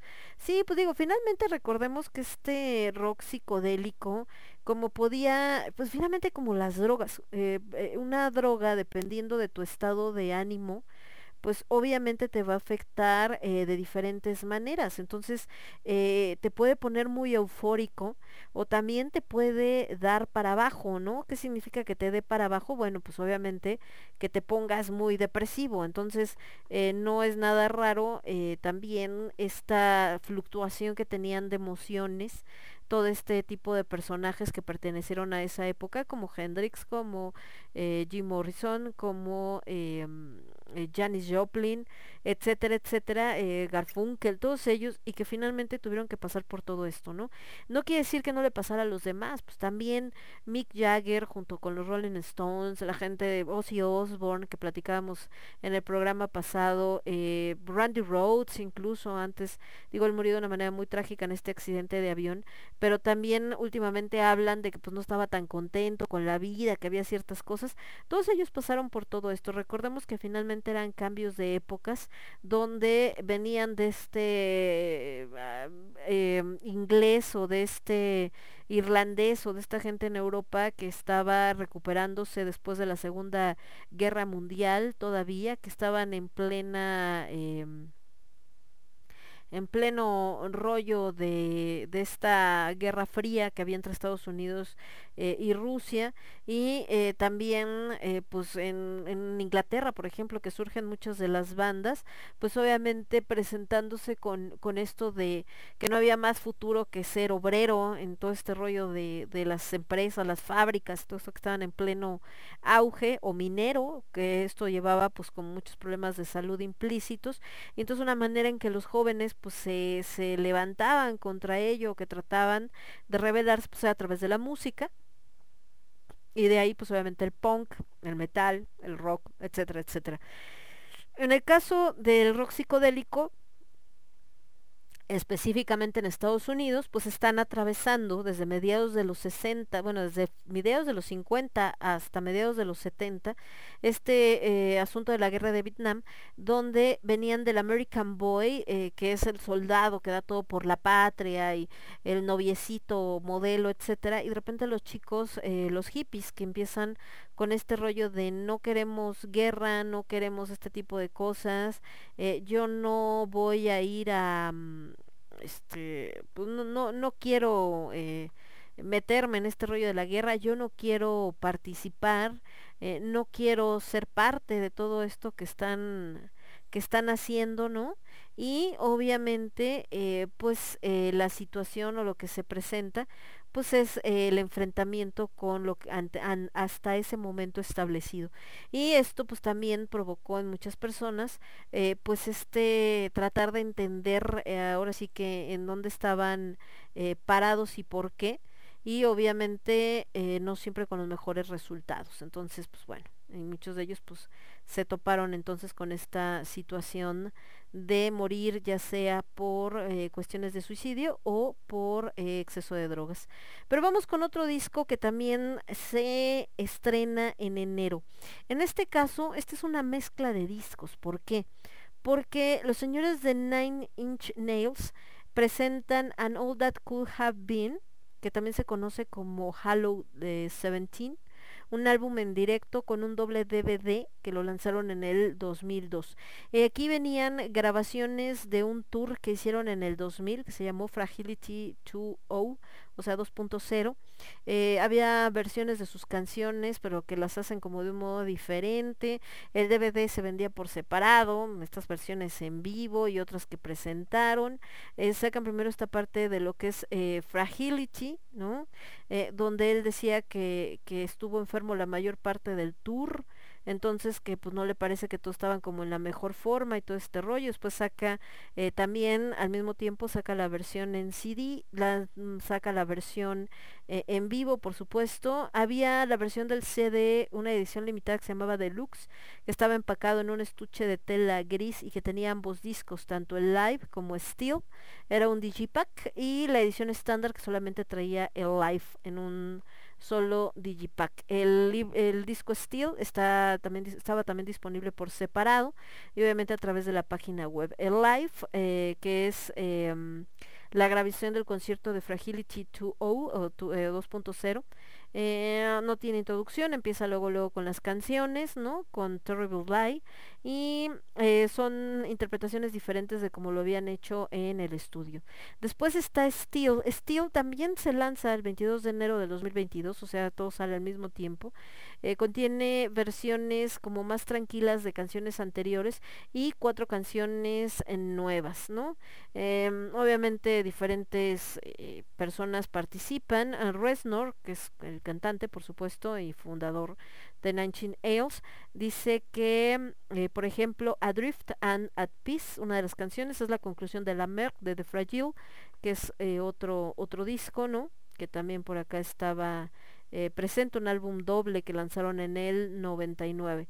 Eh, algunos de los temas de Steel son evoluciones de temas que habían sido rechazados para participar o para ser parte del soundtrack de la película Retratos de una obsesión de Mark Romanek y eh, Living Hope, que es una de las que vamos a escuchar, es una rolita que también la utilizan cuando pasa lo del huracán, uno de los huracanes, pero déjenme me acuerdo cuál era, creo que el huracán Katrina, uno de estos, ahorita les digo, y que bueno, fue también como una manera, sí, el huracán Katrina, que él deja que la utilicen en un anuncio del servicio público sobre el desastre, porque bueno, pues como sabemos, pues le fue bastante mal a Estados Unidos. Les digo, se lanza el 22 de enero del, eh, 2020, del 2002, perdón, y eh, pues eh, está entre Things Falling Apart que salió en el 2000 y With It que salió en el 2005. ¿Cuáles son los que vienen en Steel, que es del que vamos a tomar las canciones que vamos a escuchar? Something I Can Never Have, eh, Adrift at Peace and at Peace, perdón, The Fragile, The Becoming, Gone Still, The Day the World Went Away, and All That Could Have Been, The Persistence of Loss y Living Hope. Después sacaron también en esa misma fecha la versión en DVD, que obviamente vienen otros eh, otras canciones, porque pues es la versión de lo que cantaron en vivo. También am, en el DVD pues vienen contenido extra, los famosos Easter egg, ¿no? Que son em, este huevo de Pascua, pero que es un mensaje o capacidad oculta que está contenida en películas, series de televisión, discos compactos, etcétera. Ya saben que les encanta hacer estas cosas. Eh, obviamente en estos discos estuvieron presentes como eh, músicos, participantes, etcétera. Trent Reznor en las voces, la guitarra, el teclado bajo, el sintetizador. eh, Danny Longhar en el bajo, la guitarra, el sintetizador y coros. Robin Fink en la guitarra, el sintetizador y bow y coros. Charlie Closer, sintetizador, theremin, vocoder y coros. Y Jerome Dillon con batería y samples. De los señores de Nine Inch Nails vamos a escuchar entonces a continuación, ya se le dio la gana esto funcionar, sí. Esto que se llama Something I Can Never Have y eh, esta canción que decíamos que se utilizó también por el tema del huracán Katrina en algunos anuncios que es Living Hope y yo regreso con ustedes en un segundito. Yo soy Lemon, este es el quinto elemento y lo escuchas únicamente a través de Radio Estridente. Volvemos. Somos estridente. Somos estridente.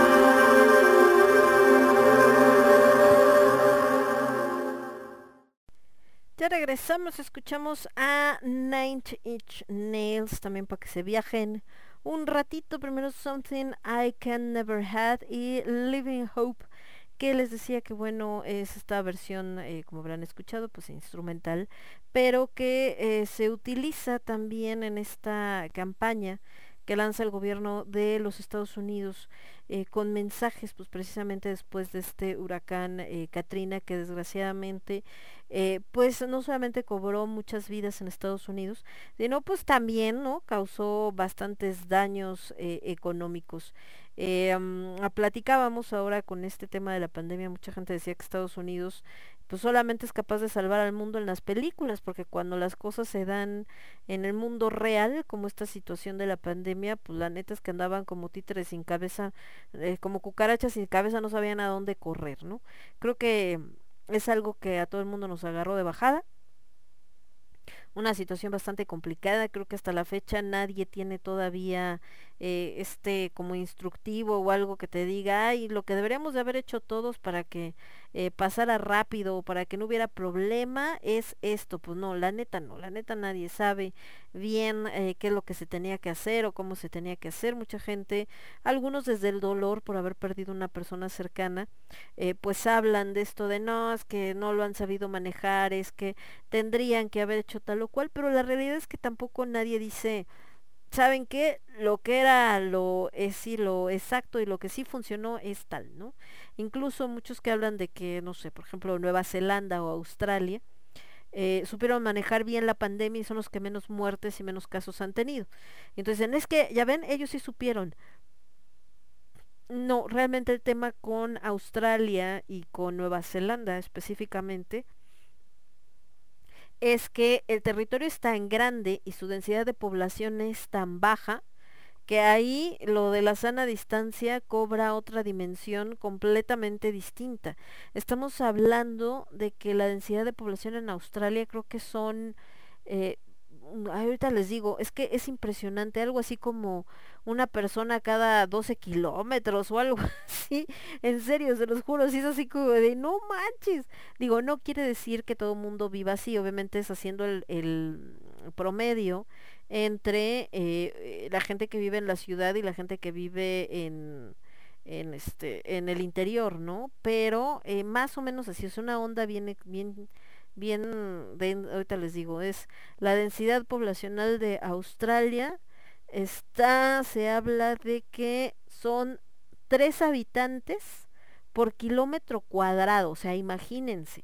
La densidad de población en la Ciudad de México, nomás para que se den una idea, esa es en Australia, tres personas por kilómetro cuadrado. La, la densidad de población de la Ciudad de México, estamos hablando que es de seis mil 163.3 habitantes, no, espérenme, ahorita les digo. No, sí, 6.163.3 habitantes por kilómetro cuadrado. Por kilómetro cuadrado. Eh, no, a ver, no puede ser, espérenme, espérenme, es que aquí está, ¿cómo hace el, el cambio? No, no, no. Debe de haber una manera de ver que no se vea tan gacho ahí, espérenme, no puede ser. Eh, ¿Dónde está? ¿Dónde está? Densidad de población. Em, no, sí.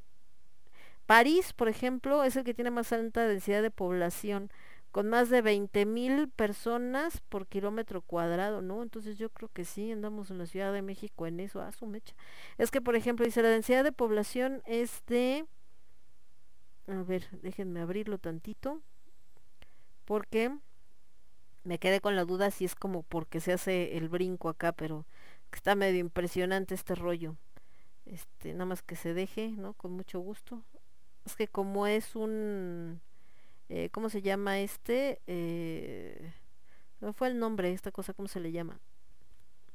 El... De estos de PDF, entonces no sé si lo bajó o qué hizo. Porque por ejemplo dice que la media eh, la media del nacional o sea es de 64.3 aún así estamos bien lejos del de Australia que son tres personas por kilómetro cuadrado. Eh, México 760.2 Morelos 404.1 Tlaxcala 336 Aguascalientes 253 y Baja California Sur que sería de los más bajos 10.8 eh, pero pues estamos hablando que es un montón de gente, ¿no? Entonces, eh, eso pues también hace mucha diferencia en temas, pues no solamente de pandemia, sino de un montón de cosas. Pero bueno, el caso, les decía, con esta situación, con, eh, con la pandemia y demás, es que pues todo el mundo está como como en la histeria, pero en fin, eh, volviendo, les decía con esta música como la, eh, y esto por lo que estamos platicando del huracán Katrina, que les decía que fue un golpe muy fuerte para Estados Unidos porque eh, se tardó mucho en reaccionar el gobierno, el ejército, las entidades para ayudar, había gente que tenía pues ya varios días en el techo de su casa porque estaba inundado de tal manera que no podían bajar,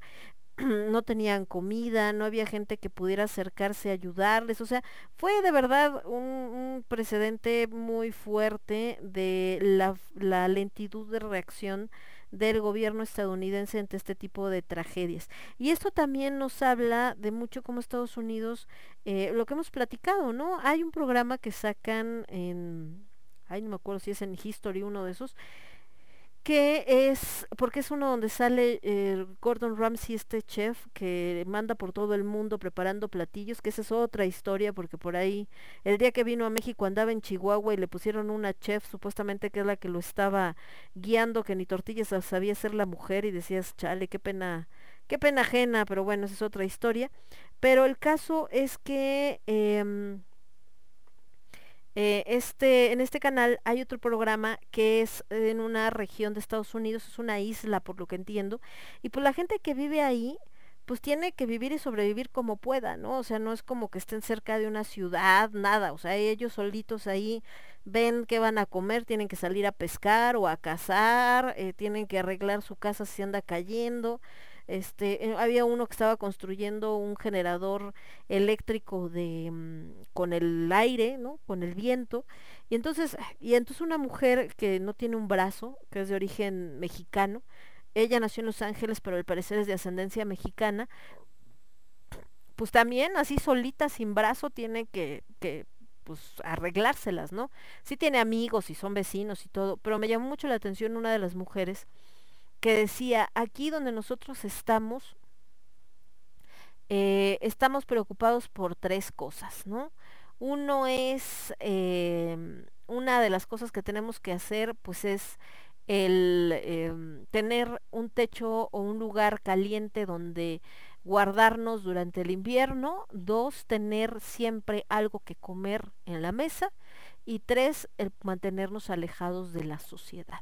Entonces, esas personas me queda claro que son muy capaces de sobrevivir en muchas circunstancias, ¿no? Pero por otro lado, en estos programas que les digo, donde luego andan buscando casa los gringos y no propiamente en Estados Unidos, sino se van a vivir a otro lado, y esta incapacidad que tienen ante las cosas más sencillas, que no pueden vivir sin lavaplatos, no pueden, eh, llegan a una casa y si no tiene muebles, casi entran en histeria, o llegan a una casa y dicen, ay, es que sí me gusta la casa, pero hay un pero, ¿cuál? Es que ese cuadro que está colgado ahí no me gusta, y que dices, chinga, pues quita el cuadro, ¿no? O sea, no vas a comprar la casa nada más porque no te gusta el cuadro, ¿en serio? Pero sí, en serio, a ese grado. Entonces, bueno, esto por lo que estamos platicando de las situaciones. Pero en fin, eh, nos vamos con las otras dos canciones de este disco de Nine Inch Nails. Esto es The Fragile y después nos vamos con The Day the World, hablando de, con esto que se llama eh, The World Went Away. Y regresamos para presentarles un disco más, por supuesto, de estos que fueron lanzados en enero. Yo soy Lemon, este es el quinto elemento, lo escuchas únicamente a través de Radio Estridente. Volvemos. Estás escuchando Radio Estridente.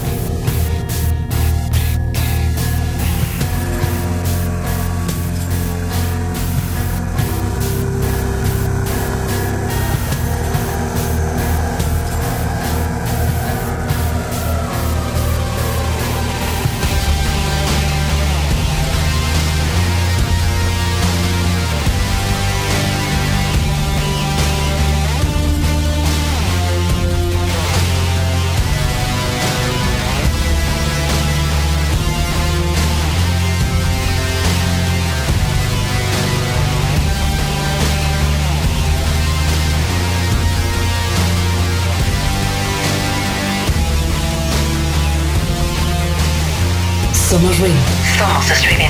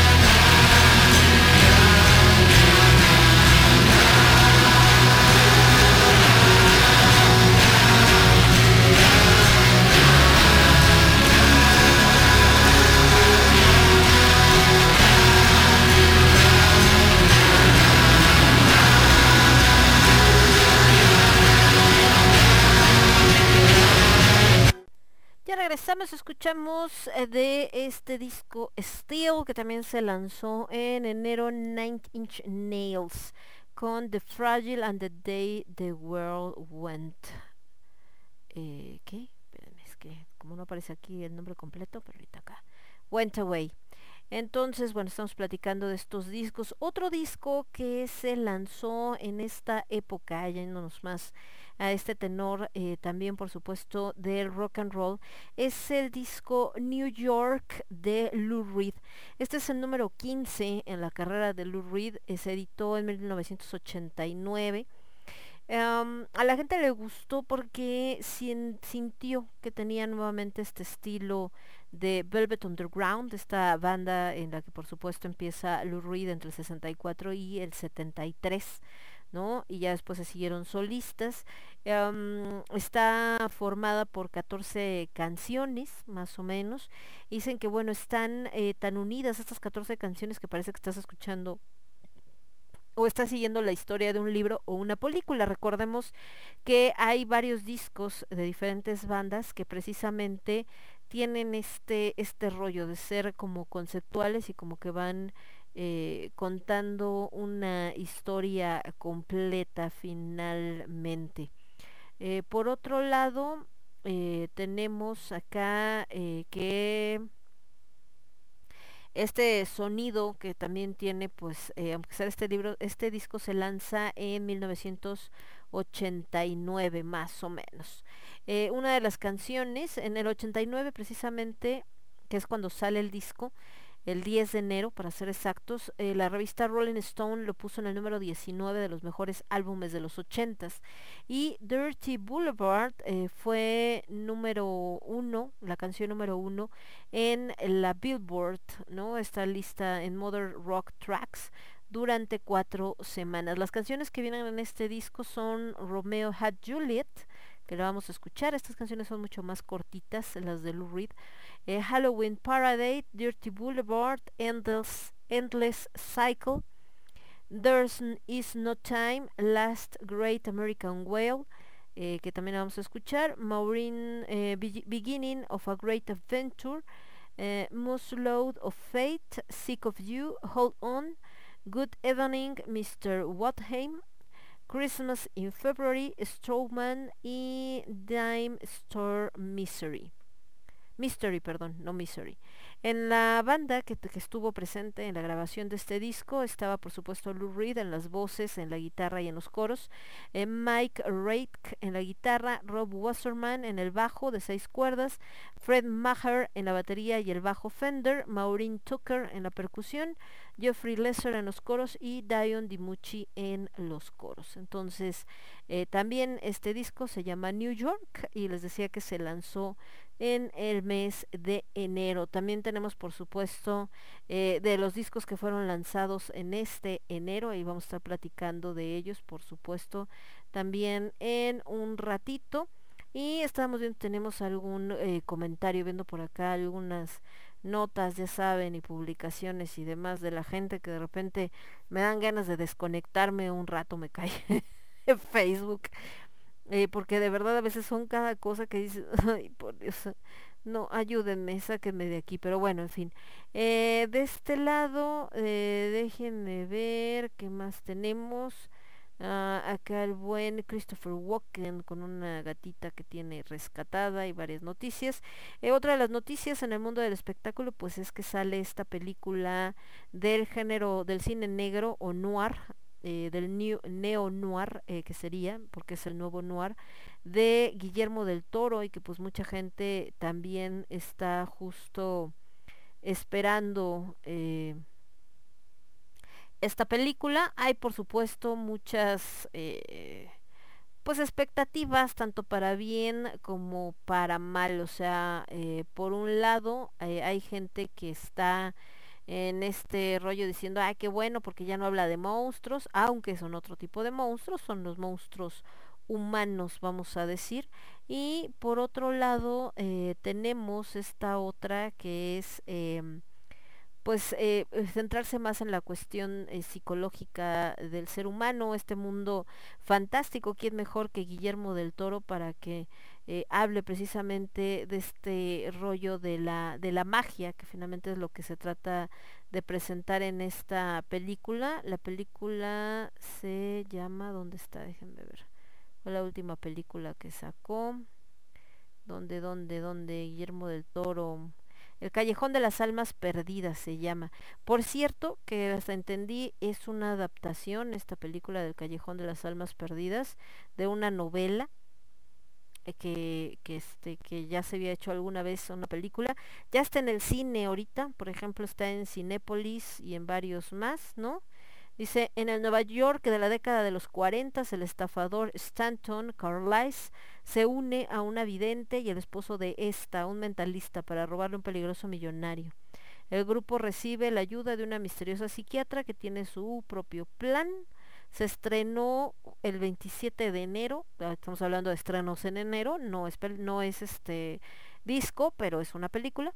Y pues ya la están presentando. El elenco son Bradley Cooper como Stanton, Kate Blanchett como la psicóloga, Lilith Ritter, está Ronnie Moore como Molly, Tony Collette como Sina Crum, Paul Anderson como Geek, William Dafoe como Clem Houtley, Ron Perlman como Bruno, ya saben que son los actores, por supuesto, del buen Guillermo del Toro. Pues veremos qué tal le va con esta con esta adaptación. Siempre cuando es la adaptación de un libro, normalmente la gente critica porque dicen es que no se parece nada al libro y entonces eso nunca lo vamos a evitar, pero eh, a ver qué tal, ¿no? Y más que nada porque es esta incursión, pues un género diferente al que normalmente la gente está acostumbrada que presenta el señor Guillermo del Toro.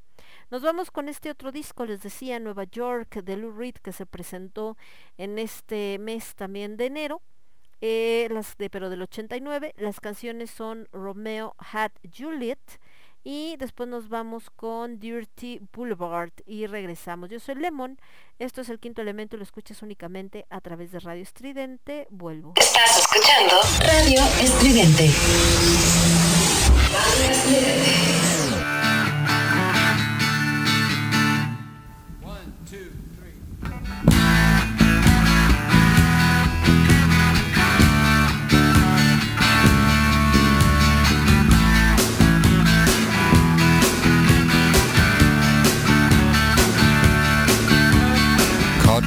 Twisted stars, the plotted lines, the faulty map that brought Columbus to New York. Betwixt between the east and west, he calls on her wearing a leather vest. The earth squeals and shudders to a halt. A diamond crucifix in his ear is used to help ward off the fear that he has left his soul in someone's rented car. Inside his pants he hides a mop to clean the mess that he has dropped into the life of lightsome Juliet Bell. And Romeo wanted Juliet. And Juliet wanted Romeo. And Romeo wanted Juliet. And Juliet wanted Romeo. Rodriguez squares his shoulders and curses Jesus, runs a comb through his black ponytail. He's thinking of his lonely room, the sink that by his bed gives off a stink, then smells her perfume in his eyes, and her voice was like a bell.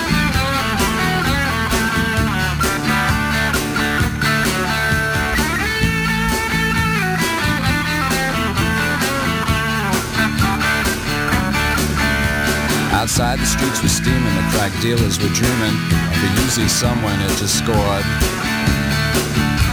I bet you I can hit that light with my one good arm behind my back, says little Joey Diaz. Brother, give me another tote. Those downtown hoods are no damn good. Those Italians need a lesson to be taught.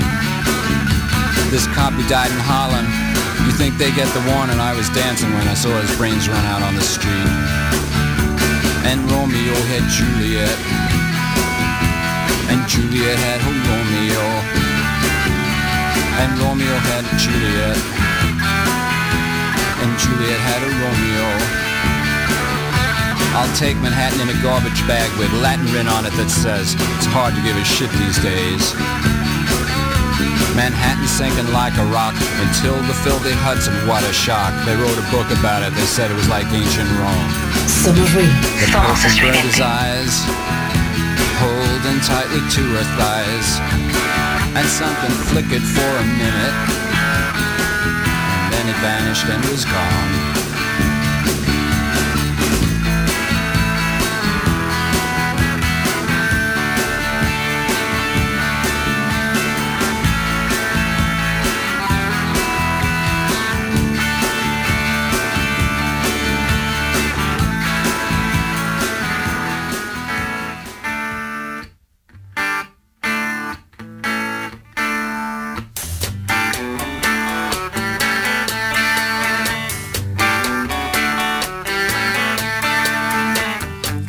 Out of the Wilshire Hotel. He looks out a window without glass. The walls are made of cardboard. Newspapers on his feet and his father beats him because he's too tired to beg. He's got nine brothers and sisters. They're brought up on their knees. It's hard to run when a coat hanger beats you on the thighs. Pedro dreams of being older and killing the old man, but that's a slim chance. He's going to the boulevard. He's gonna end up on the dirty boulevard. He's going out to the dirty boulevard. He's going down to the dirty boulevard. This room costs $2,000 a month. You can believe it, man, it's true. Somewhere a landlord's laughing till he wets his pants. No one dreams of being a doctor or a lawyer or anything. They dream of dealing on the dirty boulevard. Give me you're hungry, you're tired, you're poor, I'll piss on 'em. That's what the statue of bigotry says. You're poor huddled masses, let's club 'em to death. And get it over with and just dump 'em on the boulevard. Get 'em out on the dirty boulevard. Going out to the dirty boulevard. They're going down on the dirty boulevard. Going out. Outside it's a bright night. There's an opera at Lincoln Center. Movie stars arrive by limousine. The Klieg lights shoot up over the skyline of Manhattan, but the lights are out on the mean streets. A small kid stands by the Lincoln Tunnel. He's selling plastic roses for a buck. The traffic's backed up to 39th Street. The TV whores are calling the cops out for a suck. Back at the wheelchair, Pedro sits there dreaming. He's found a book on magic in a garbage can. He looks at the pictures and stares up at the cracked ceiling. At the count of three, he says, I hope I can disappear and fly, fly away from this dirty oh. boulevard. I want to fly from the dirty boulevard. I want to fly from the dirty boulevard. I want to fly, fly, fly, boulevard. I want to fly away. I want to fly, fly, fly away. I want to fly, fly, fly away.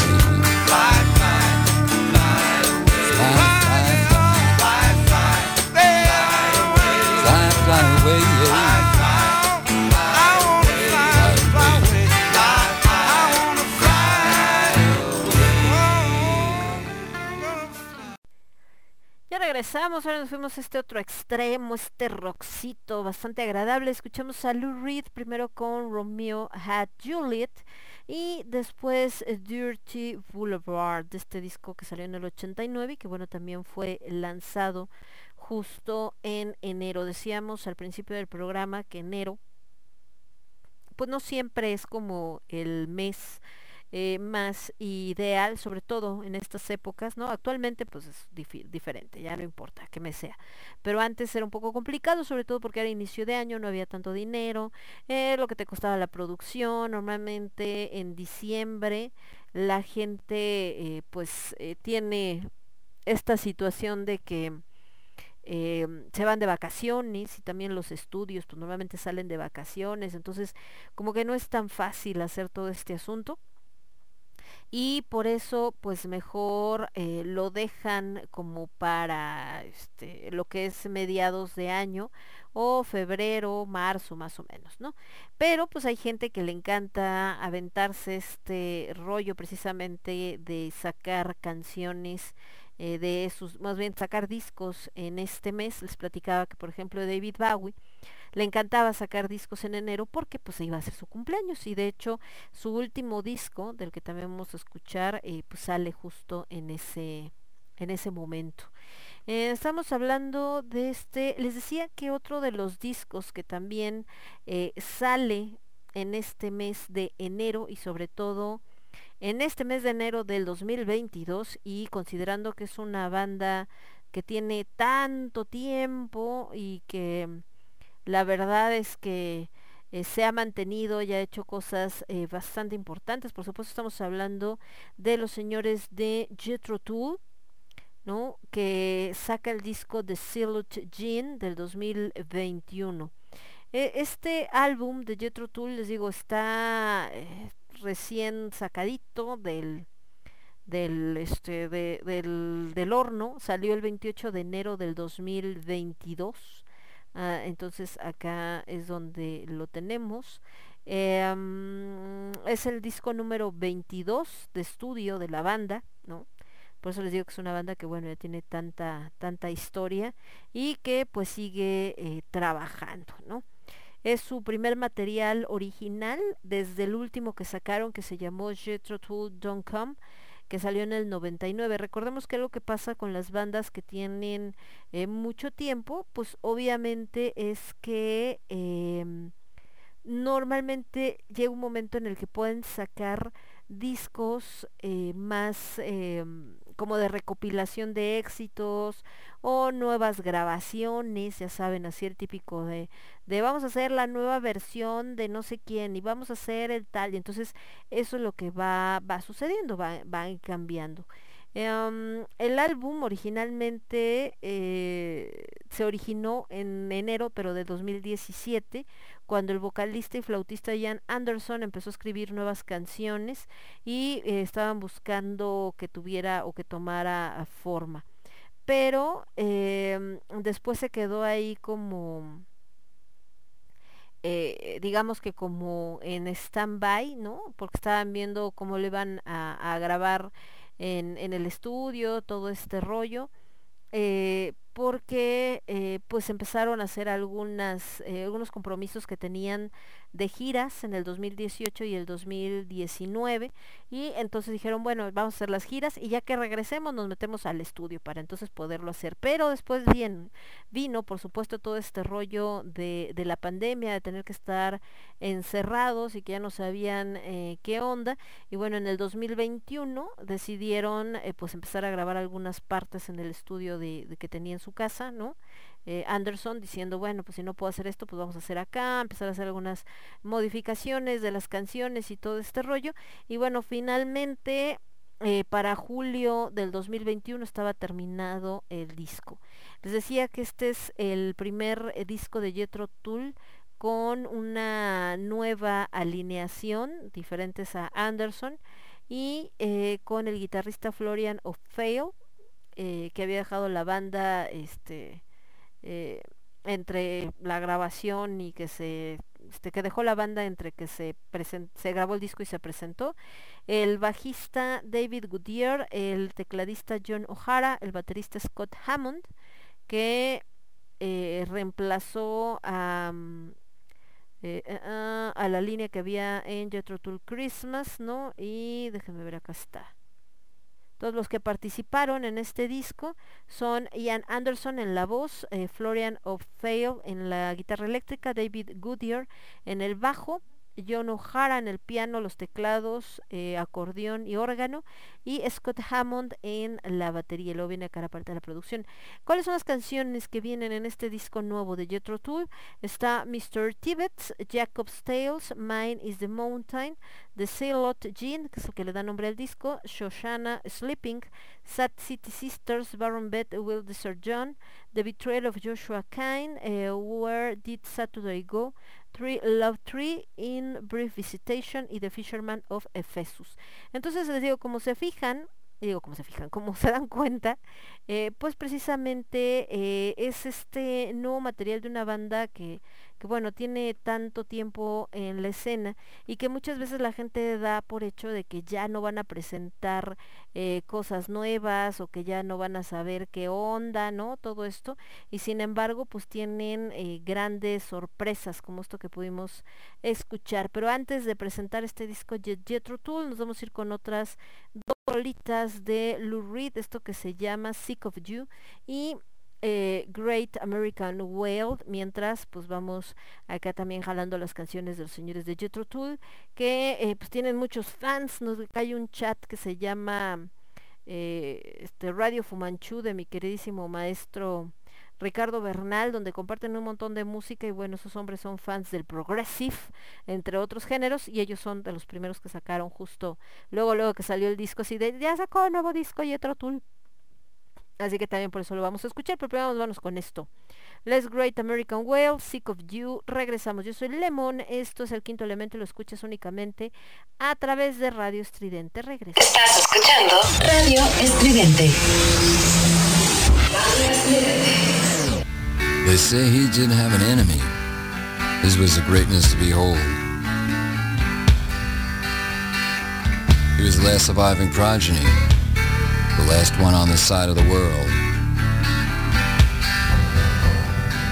He measured a half mile from tip to tail, silver and black, with powerful fins. They say he could split a mountain in two. That's how he got the Grand Canyon. Last great American whale. Last great American whale. Last great American whale. Last great American whale. Some say they saw him at the Great Lakes. Some say they saw him off of Florida. My mother said she saw him in Chinatown. But you can't always trust your mother. Off the Carolinas, the sun shines brightly in the day. The lighthouse glows ghostly there at night. The chief of a local tribe had killed a racist mayor's son. He'd been on death row since 1958. The mayor's kid was a rowdy pig. Spit on Indians and lots worse. The old chief buried a hatchet in his head. Life compared to death for him seemed worse. Tribal brothers gathered in the lighthouse to sing and tried to conjure up a storm or rain. The harbor parted, the great whale sprang full up, caused a huge tidal wave. The wave crushed the jail and freed the chief. The tribe let out a roar. The whites were drowned, the browns and reds set free. But sadly, one thing more. Some local yokel member of the NRA kept a bazooka in his living room. And thinking he had the chief in his sights, blew the whale's brains out with a lead harpoon. Somos ruido. Let's great Somos estridente. American whale. Let's great American whale. Let's great American whale. Let's great American whale. Well, Americans don't care for much of anything. Land and water the least. And animal life is low on the totem pole with human life not worth more than infected yeast. Americans don't care too much for beauty. They'll shit in a river, dump battery acid in a stream. They'll watch dead rats wash up on the beach. Complain if they can't swim. They say things are done for the majority. Don't believe half of what you see, none of what you hear. It's like what my painter friend Donald said to me. Stick a fork in their ass and turn them over, they're done. I was up in the morning with the TV blaring, brush my teeth sitting watching the news. All the beaches were closed, the ocean was a Red Sea, but there was no one there to part it in two. There was no fresh salad cause there's hypers in the cab. Staten Island disappeared at noon. And they say the Midwest is in great distress and NASA blew up the moon.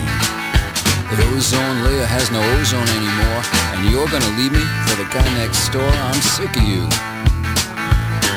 I'm sick of you. They arrested the mayor for an illegal favor, sold the Empire State to Japan. And Oliver North married William C. Cord and gave birth to a little Tehran. And the Ayatollah bought a nuclear warship. If he dies, he wants to go out in style. And there's nothing to eat that don't carry the stink of some human waste dumped in the Nile. Well, one thing is certainly true.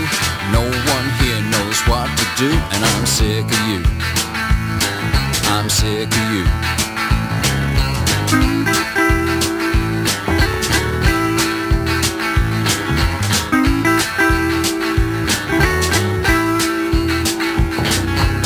Somos ruido.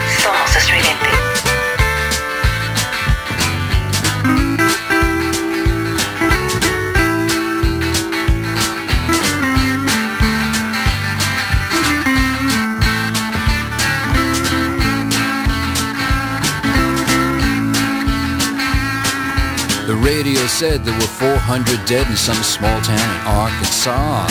Some whacked out trucker drove into a nuclear reactor, killed everybody he saw. Now he's on Morton Downey and is glowing and shiny. Doctors say this is a medical advance.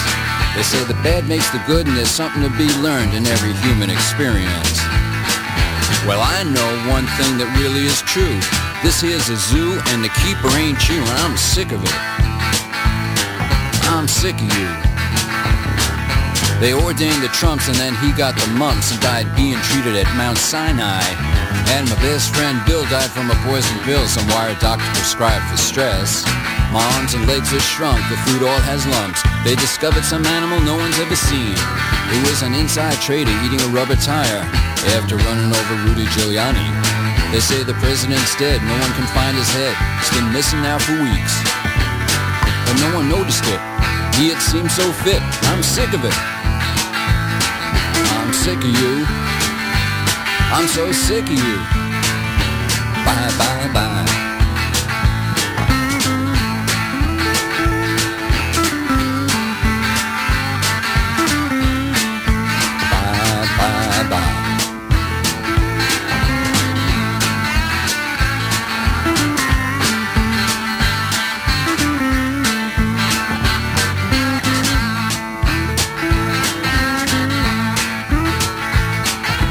Somos ruido. Somos estridente. Ya regresamos, escuchamos las otras dos rolitas de este disco de Lou Reed, Last Great American Whale y Sick of You, con este estilo tan particular de el sur de los Estados Unidos, este rock, eh, pero con este toque country, que les digo que ya nada más me imaginaba que, que me faltaba el sombrerito para empezar a, a bailar precisamente este, este particular ritmo.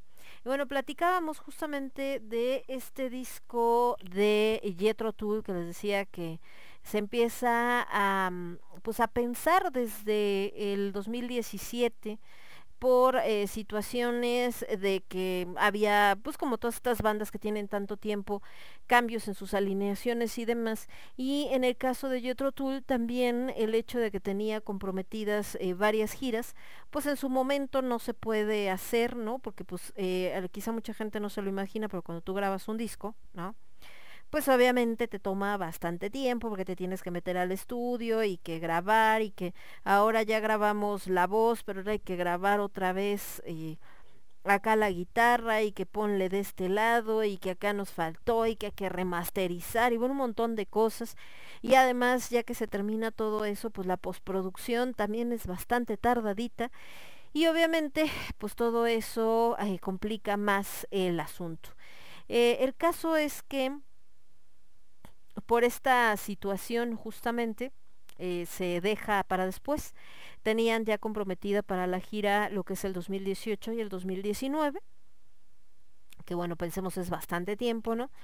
Y entonces, eh, cuando ya se eh, la, la idea, ¿no? Es de que cuando se terminara estos dos años de, de giras que tenían eh, comprometidos, pues eh, poder empezar a grabar el disco. Pero entonces acabe- atraviesa la pandemia, que como sabemos, pues cambió todo. Ahorita está viendo que Dinamarca dice que ya estuvo de pandemia, que gracias bye, que ya él declaró que ya se terminó la pandemia, ahí nos vemos.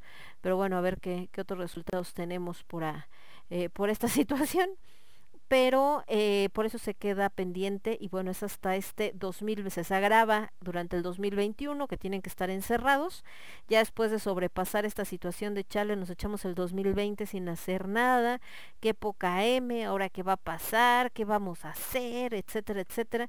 Pues como que ya les cae el 20 y dicen, no, ¿sabes qué? Eh, pues tenemos que ponernos a chambear, aprovechemos y justamente aprovechan para grabar eh, en el 2021, a mediados del 2021 y finalmente el disco pues ve la luz en esta semana prácticamente de eh, este, este nuevo material, ¿no? Que se llama The Silhouette Gene.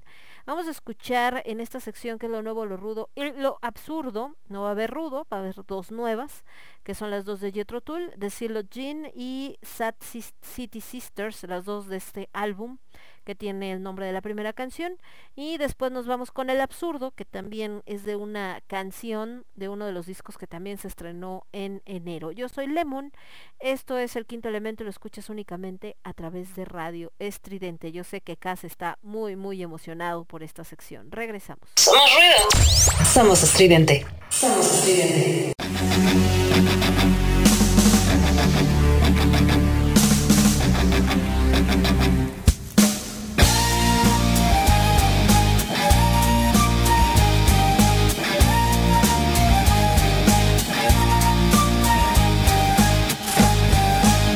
Half of us are in the apple, half of us are in the pie.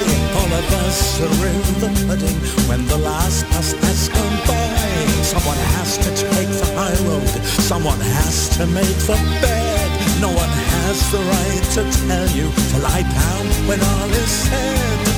The black and white, the stereotype, the polarizing picture play, while some of us sit in between interminable shades of grey. Need to walk the tightrope set out on that great divide. The balance scales may tremble, but the fellow weights are on our side. Carrying the zealot gene, right or left, no in between. The zealot gene, naked flame near gasoline. The populist with dark appeal, the pandering to hate, which xenophobic scaremongers deliver on a plate to tame the pangs of hunger and satisfy the lust. Slave to ideology, moderation bites the dust. Buzzing in your bonnet and a wasp right up the bum. A V8 under hood, a cocked hammer under thumb. Ear splitting Twitter thunder and a screaming banshee wail. You got too many opinions and a tomcat by the tail. Carrying the zealot's gene, right or left, no in between. Beware, beware the zealot sheen, naked flame near gasoline.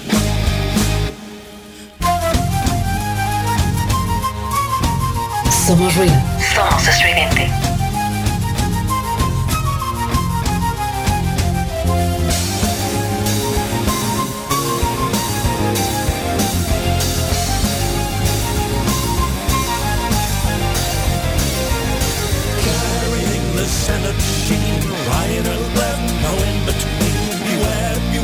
The sheen, naked flame near gasoline. Half of us are in the apple, half of us are in the pie. All of us are in the pudding when the last bus has gone by.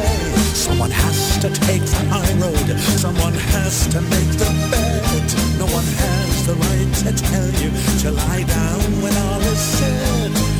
The black and the stereotype, the polarizing picture play. While some of us sit in between interminable shades of need to graceful walks, the tightrope setter on that great divide. The balance scales may tremble, but the featherweights are on their side.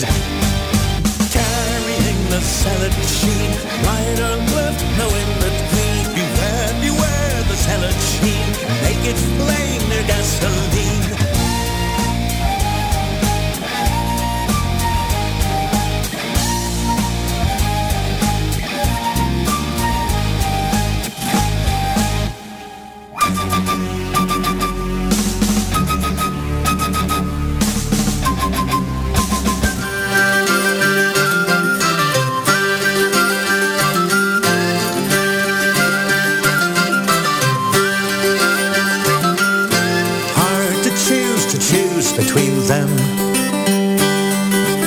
On a night out, out of season.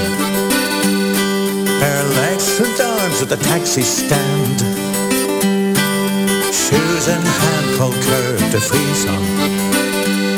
What desperation, what souls possessed. With lonely demons are put to test. Why should we worry? Why should we care?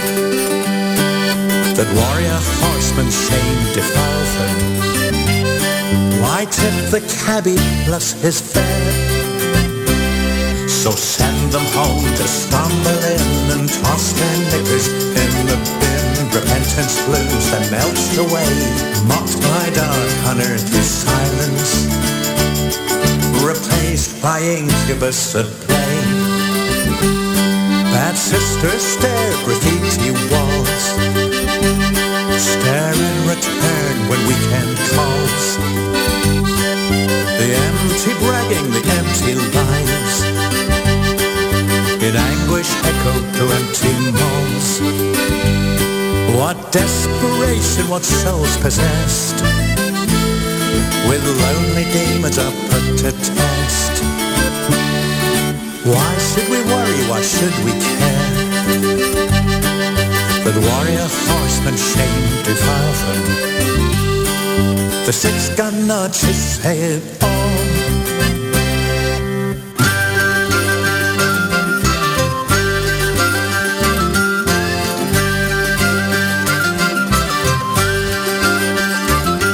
It was hard to choose, to choose between them tramps on a night out, out of season. Out of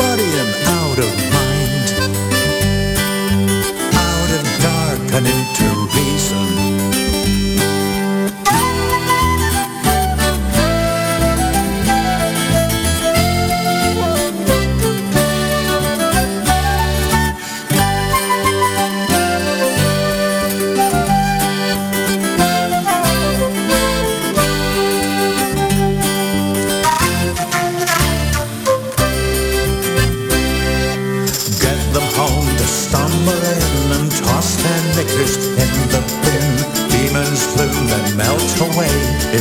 Disrupts the earthly silence.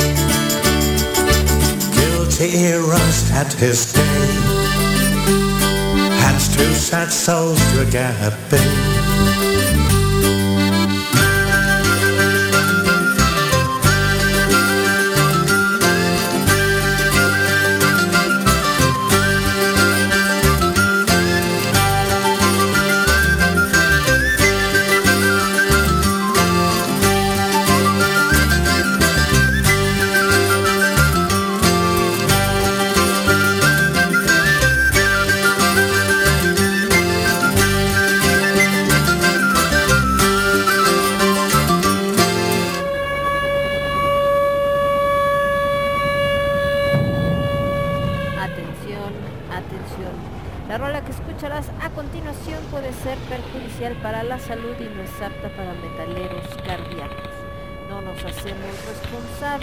Por daños auditivos permanentes.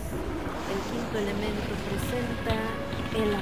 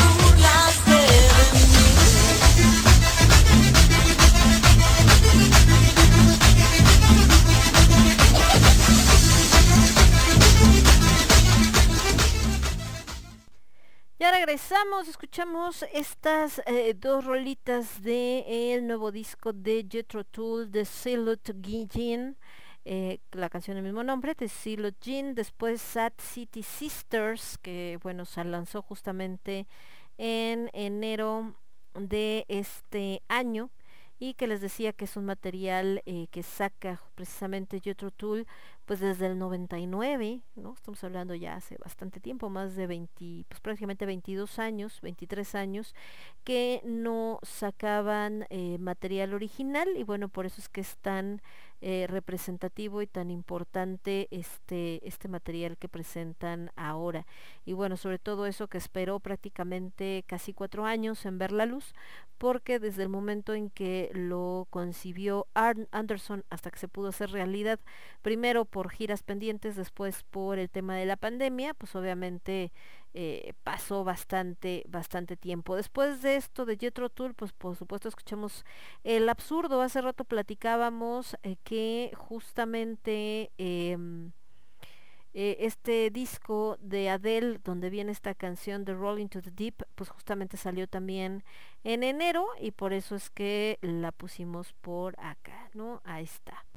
Em, de este lado, déjenme ver, bueno, siguiendo con estos discos eh, que se sacaron en enero, les decía que alguien que le encantaba estrenar discos en este mes, pues era el queridísimo David Bowie. ¿Por qué? Pues porque él cumplió años en este mes y era así como... eh, como algo que se regalaba, vamos a decir. Por acá casi él estaba diciendo así del absurdo, dice, ¿por qué? Dice, uy, sí, qué emoción. Dice, ya empezamos mal. Eh, no soy fan, dice, pero quita aberración. Lemon estaba por acá histérico. Y el buen Jera dice, gracias por no dejar la tripal completa. No, pues es el absurdo. ¿Qué pasó, mi Jera? Nada más es un cachito. pero me gusta hacer sufrir a, al señor Cas. Bueno, en el caso de, les decía, de, de David Bowie, eh, que le encantaba sacar discos en este, en este mes. Y bueno, precisamente em, el que les voy a, a presentar es el disco de Low. Eh, este disco, eh, pues es, bueno, todos los discos son importantes en la carrera de, de Bowie, pero Low es el undécimo, o sea, es el número 11. Eh, él lo sacó el 14 de enero de 1977. Estamos hablando que terminan los 70 con todo este rollo de la psicodelia todavía. Eh, Bowie se va a vivir a Berlín huyendo de que estaba como harto ya de caer en este rollo de las drogas eh, que estaba viviendo en Estados Unidos, en momentos que tenía de mucha inestabilidad eh, personal, ¿no?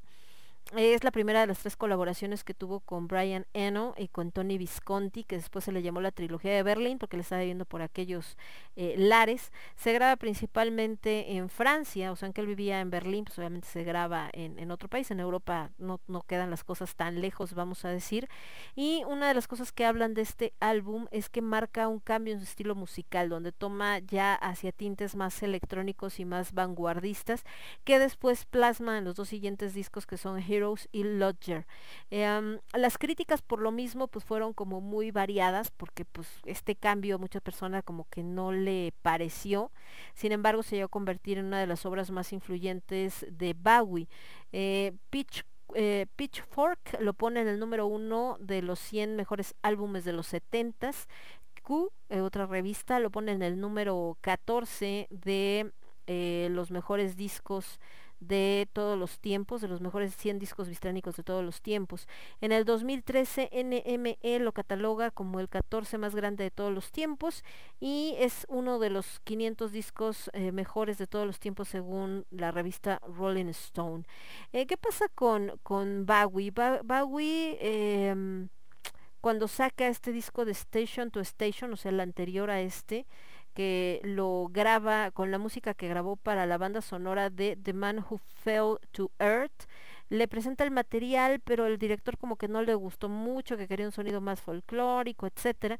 Y entonces, pues bueno, él las guarda y después las saca en Low, aquellas que fueron eh, rechazados, ¿no?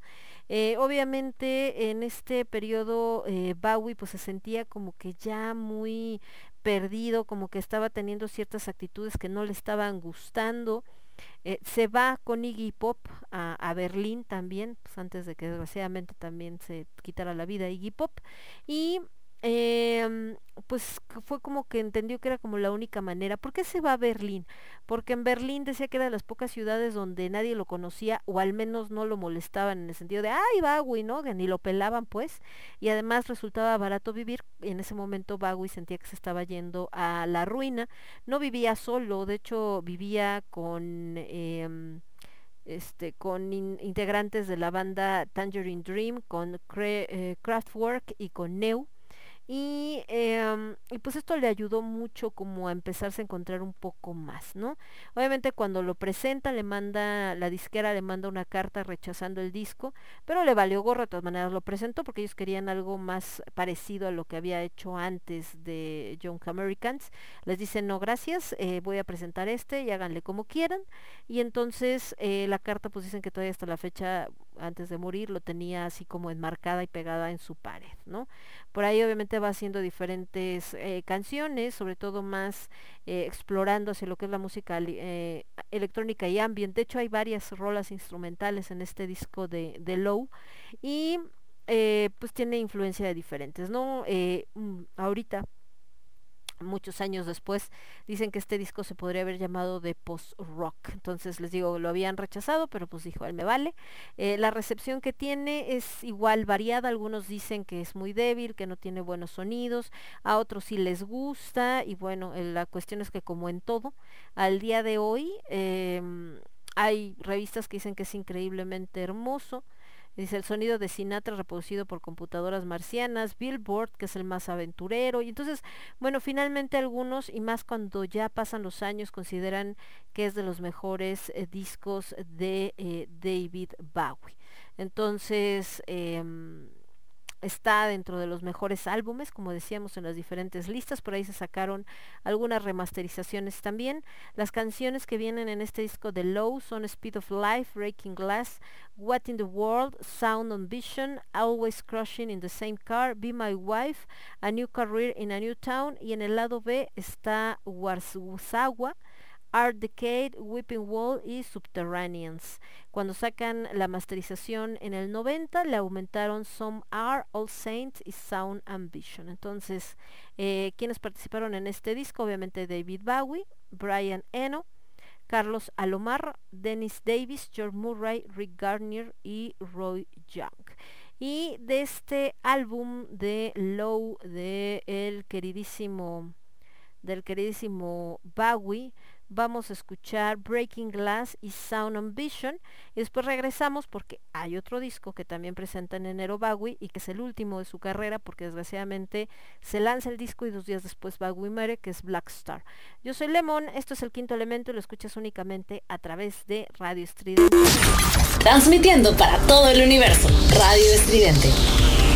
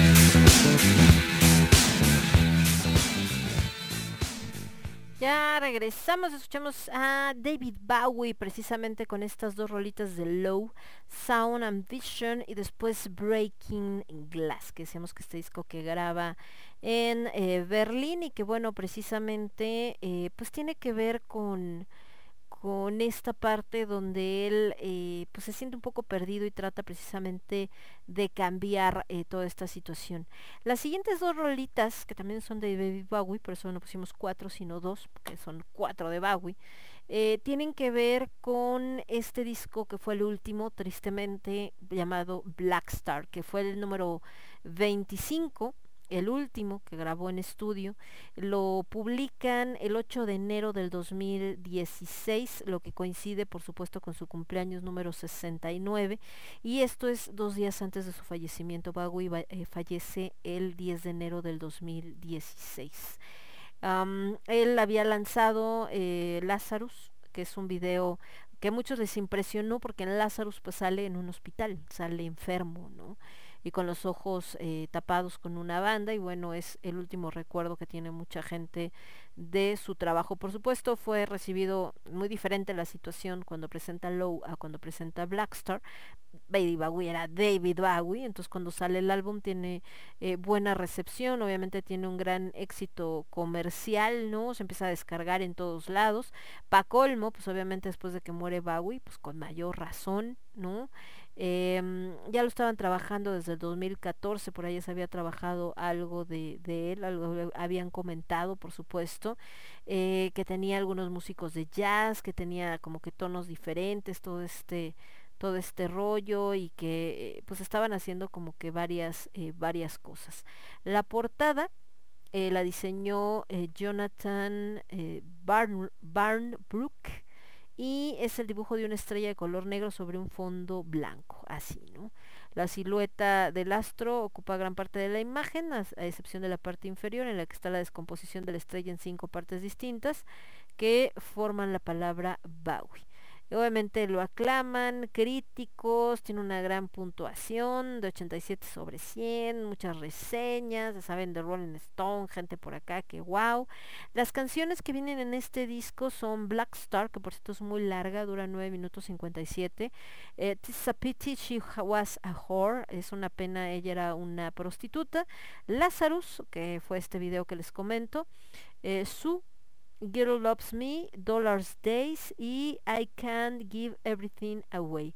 Y le pusieron un extra, un bonus, que es el video de Black Star. Las personas que participaron en este disco fueron, por supuesto, David Bowie, ¿no? Eh, no solamente en la voz, también en la guitarra acústica, en las mezclas, productor, orquestación y eh, guitarra Fender y la armónica. Donny McCaslin, Ben Monder, Jason Linder, Tim Lefebvre, eh, Mark Gilana, Kevin Killen, Erin Toncon, John Viciano, Kabir Hermond, Joe Laporta, Tom Elmrich, Tony Visconti, que es el productor, eh, James Murphy.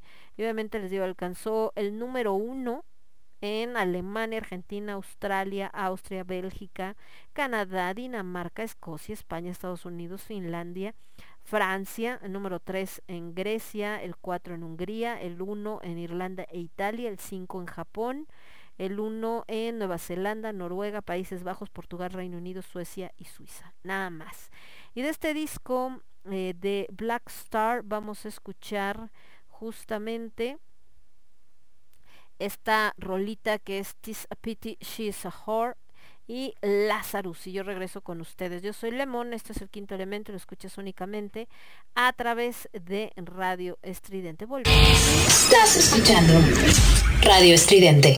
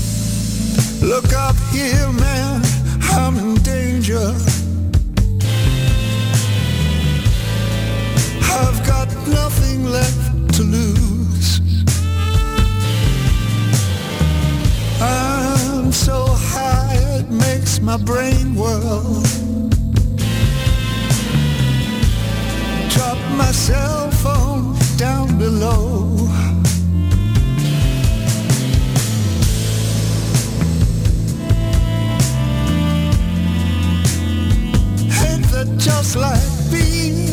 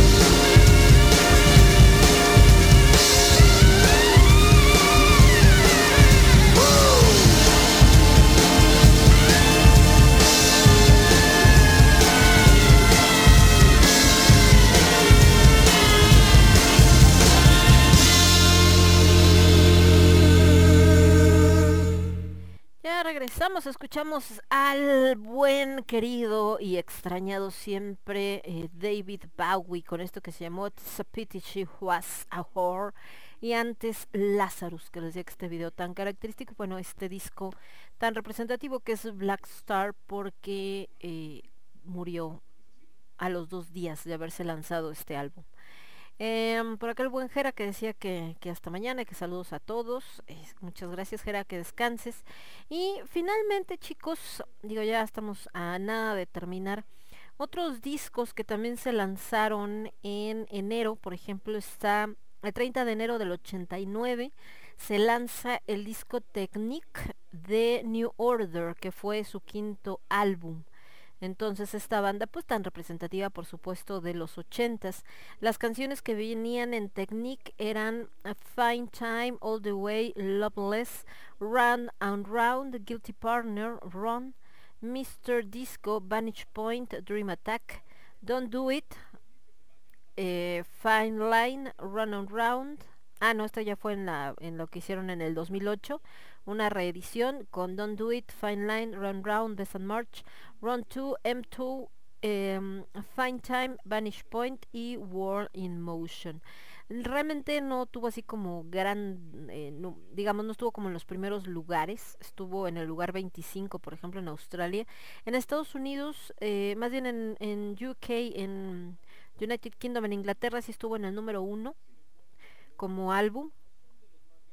Y el sencillo, pues realmente la que estuvo en número uno fue Run and Round. Por ejemplo, en Estados Unidos, las demás, pues la verdad es que tuvieron lugares bastante bajos, a excepción de Fine Time, que estuvo en algún momento en el número 2, por ejemplo. Entonces, esto en cuanto al disco, por supuesto, con Bernard Sommer, Peter Hook, Steve Morris y Gillian Gilbert.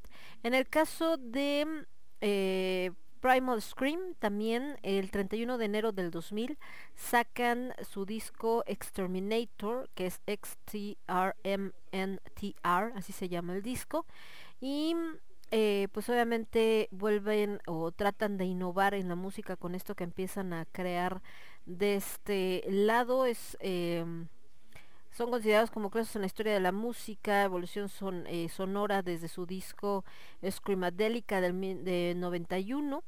tenemos en este álbum la versión inglesa y la versión norteamericana, varían las canciones. En la versión inglesa están Kill All Hippies, Accelerator, Exterminator, Svastika Ice, Pills, Bloody Money, Keep Your Dreams, Insect Royalty, MBB Orchestra, Swatika Ice, Shoot Speed Kill Light. Y en la versión norteamericana está Kill All Hippies, Accelerator, Exterminator, Svastika Ice, Pills, Bloody Money, Keep Your Dreams, Insect Royalty, MBB Orchestra, Swastika Ice, Speed Kill Light y I'm Five Years Ahead of My Time, que es algo diferente. También en enero, pero el 17 de enero del 75, se lanza Blood on the Tracks, de, que es el número 15 álbum de estudio de Bob Dylan. Entonces, bueno, este hombre también tan representativo en la historia de la música y hasta premio Nobel de la literatura, con todo lo que eso eh, conllevó. Y eh, pues también es uno de los discos que, que le gusta mucho a la, a la gente de las canciones que vienen eh, en este disco, todas escritas por supuesto y compuestas por Bob Dylan. Está Tangled Up in Blue, A Simple Twist of Fate, You Are a Big Girl Now, Idiot Wind, You Are Gonna Make Me Lonesome When You Go. Y en la cara B, recordemos que en los 70s tenía dos lados el disco. Meet Me in the Morning, Little Rosemary and the Jack of Hearts, If You See Her, Say Hello, Shelter from the Storm y Bucket of Rain. Y finalmente, de estos discos que también se hicieron o que se lanzaron en enero, fíjense que de estos que, que representan el inicio de las bandas, está el de Dimmu Borgir, ¿no? Que se llama Rehearsal January 1994, es decir, enero del 94. Es un demo, ¿no? Que, que lanza eh, pues precisamente eh, Dimmu Borgir en estos inicios eh, prácticamente con In I Even eh, Evig Tins Mork eh, ah, es que está Rip Jorn, Speiler, Draugmer, Heinz, Skode, Hunker, Kongens, Sorbarte, Ferd, Oversteppe, Stien y Dingent Sagnet. Re- duraba nada más 20 minutos este demo y de hecho venía en un em, en un cassette, imagínense. Y de los que se lanzaron en este enero del 2022, les comentaba al principio que también está el nuevo álbum de Steve Bay, que se llama Inviolate. Este sale precisamente después de más de 40 años en los que se presenta en el escenario el buen Steve Bay, pues finalmente decide sacar nuevamente un disco. Entonces, este se lanzó el 28 de enero y obviamente pues va a estar presente ya en todas las plataformas para que lo puedan adquirir. Entonces, como verán, pues si algo sobra es material auditivo para escucharlo y disfrutarlo. Yo me voy a despedir por el día de hoy, chicos. Les mando un beso, un abrazo. Recuerden que tenemos el martes Cornucopia 2.0. Vamos a estar hablando de el em, de lo que es el año del tigre, el calendario el horóscopo chino, perdón, eh, más que nada porque empieza justamente el nuevo año chino, que como sabrán es diferente a nuestro año nuevo, empieza este primero de febrero, y ellos en su horóscopo pues no es como el que conocemos de escorpión, este, Tauro, Aries, etcétera, sino en este caso ellos son eh, diferentes animales y va cambiando cada eh, 12 años, entonces eh, también cada uno de estos animales tiene diferentes elementos, con los cinco elementos que recordemos tienen los chinos que son diferentes, que está la madera, ¿no? Por ejemplo, el agua, etcétera. Entonces, eh, este año toca tigre de madera, me parece. No, yo soy tigre de madera, este año toca tigre de agua. Entonces vamos a estar platicando también de acuerdo a qué años, cuando toca, todo este rollo, cómo está. Y por supuesto, eh, platicando un poco de lo que representa este, este nuevo año chino. Y con esto nos despedimos, les mando un beso, un abrazo, yo soy Lemon, esto fue el quinto elemento, lo escuchaste únicamente a través de Radio Estridente. Cuídense mucho, nos vemos, bye bye.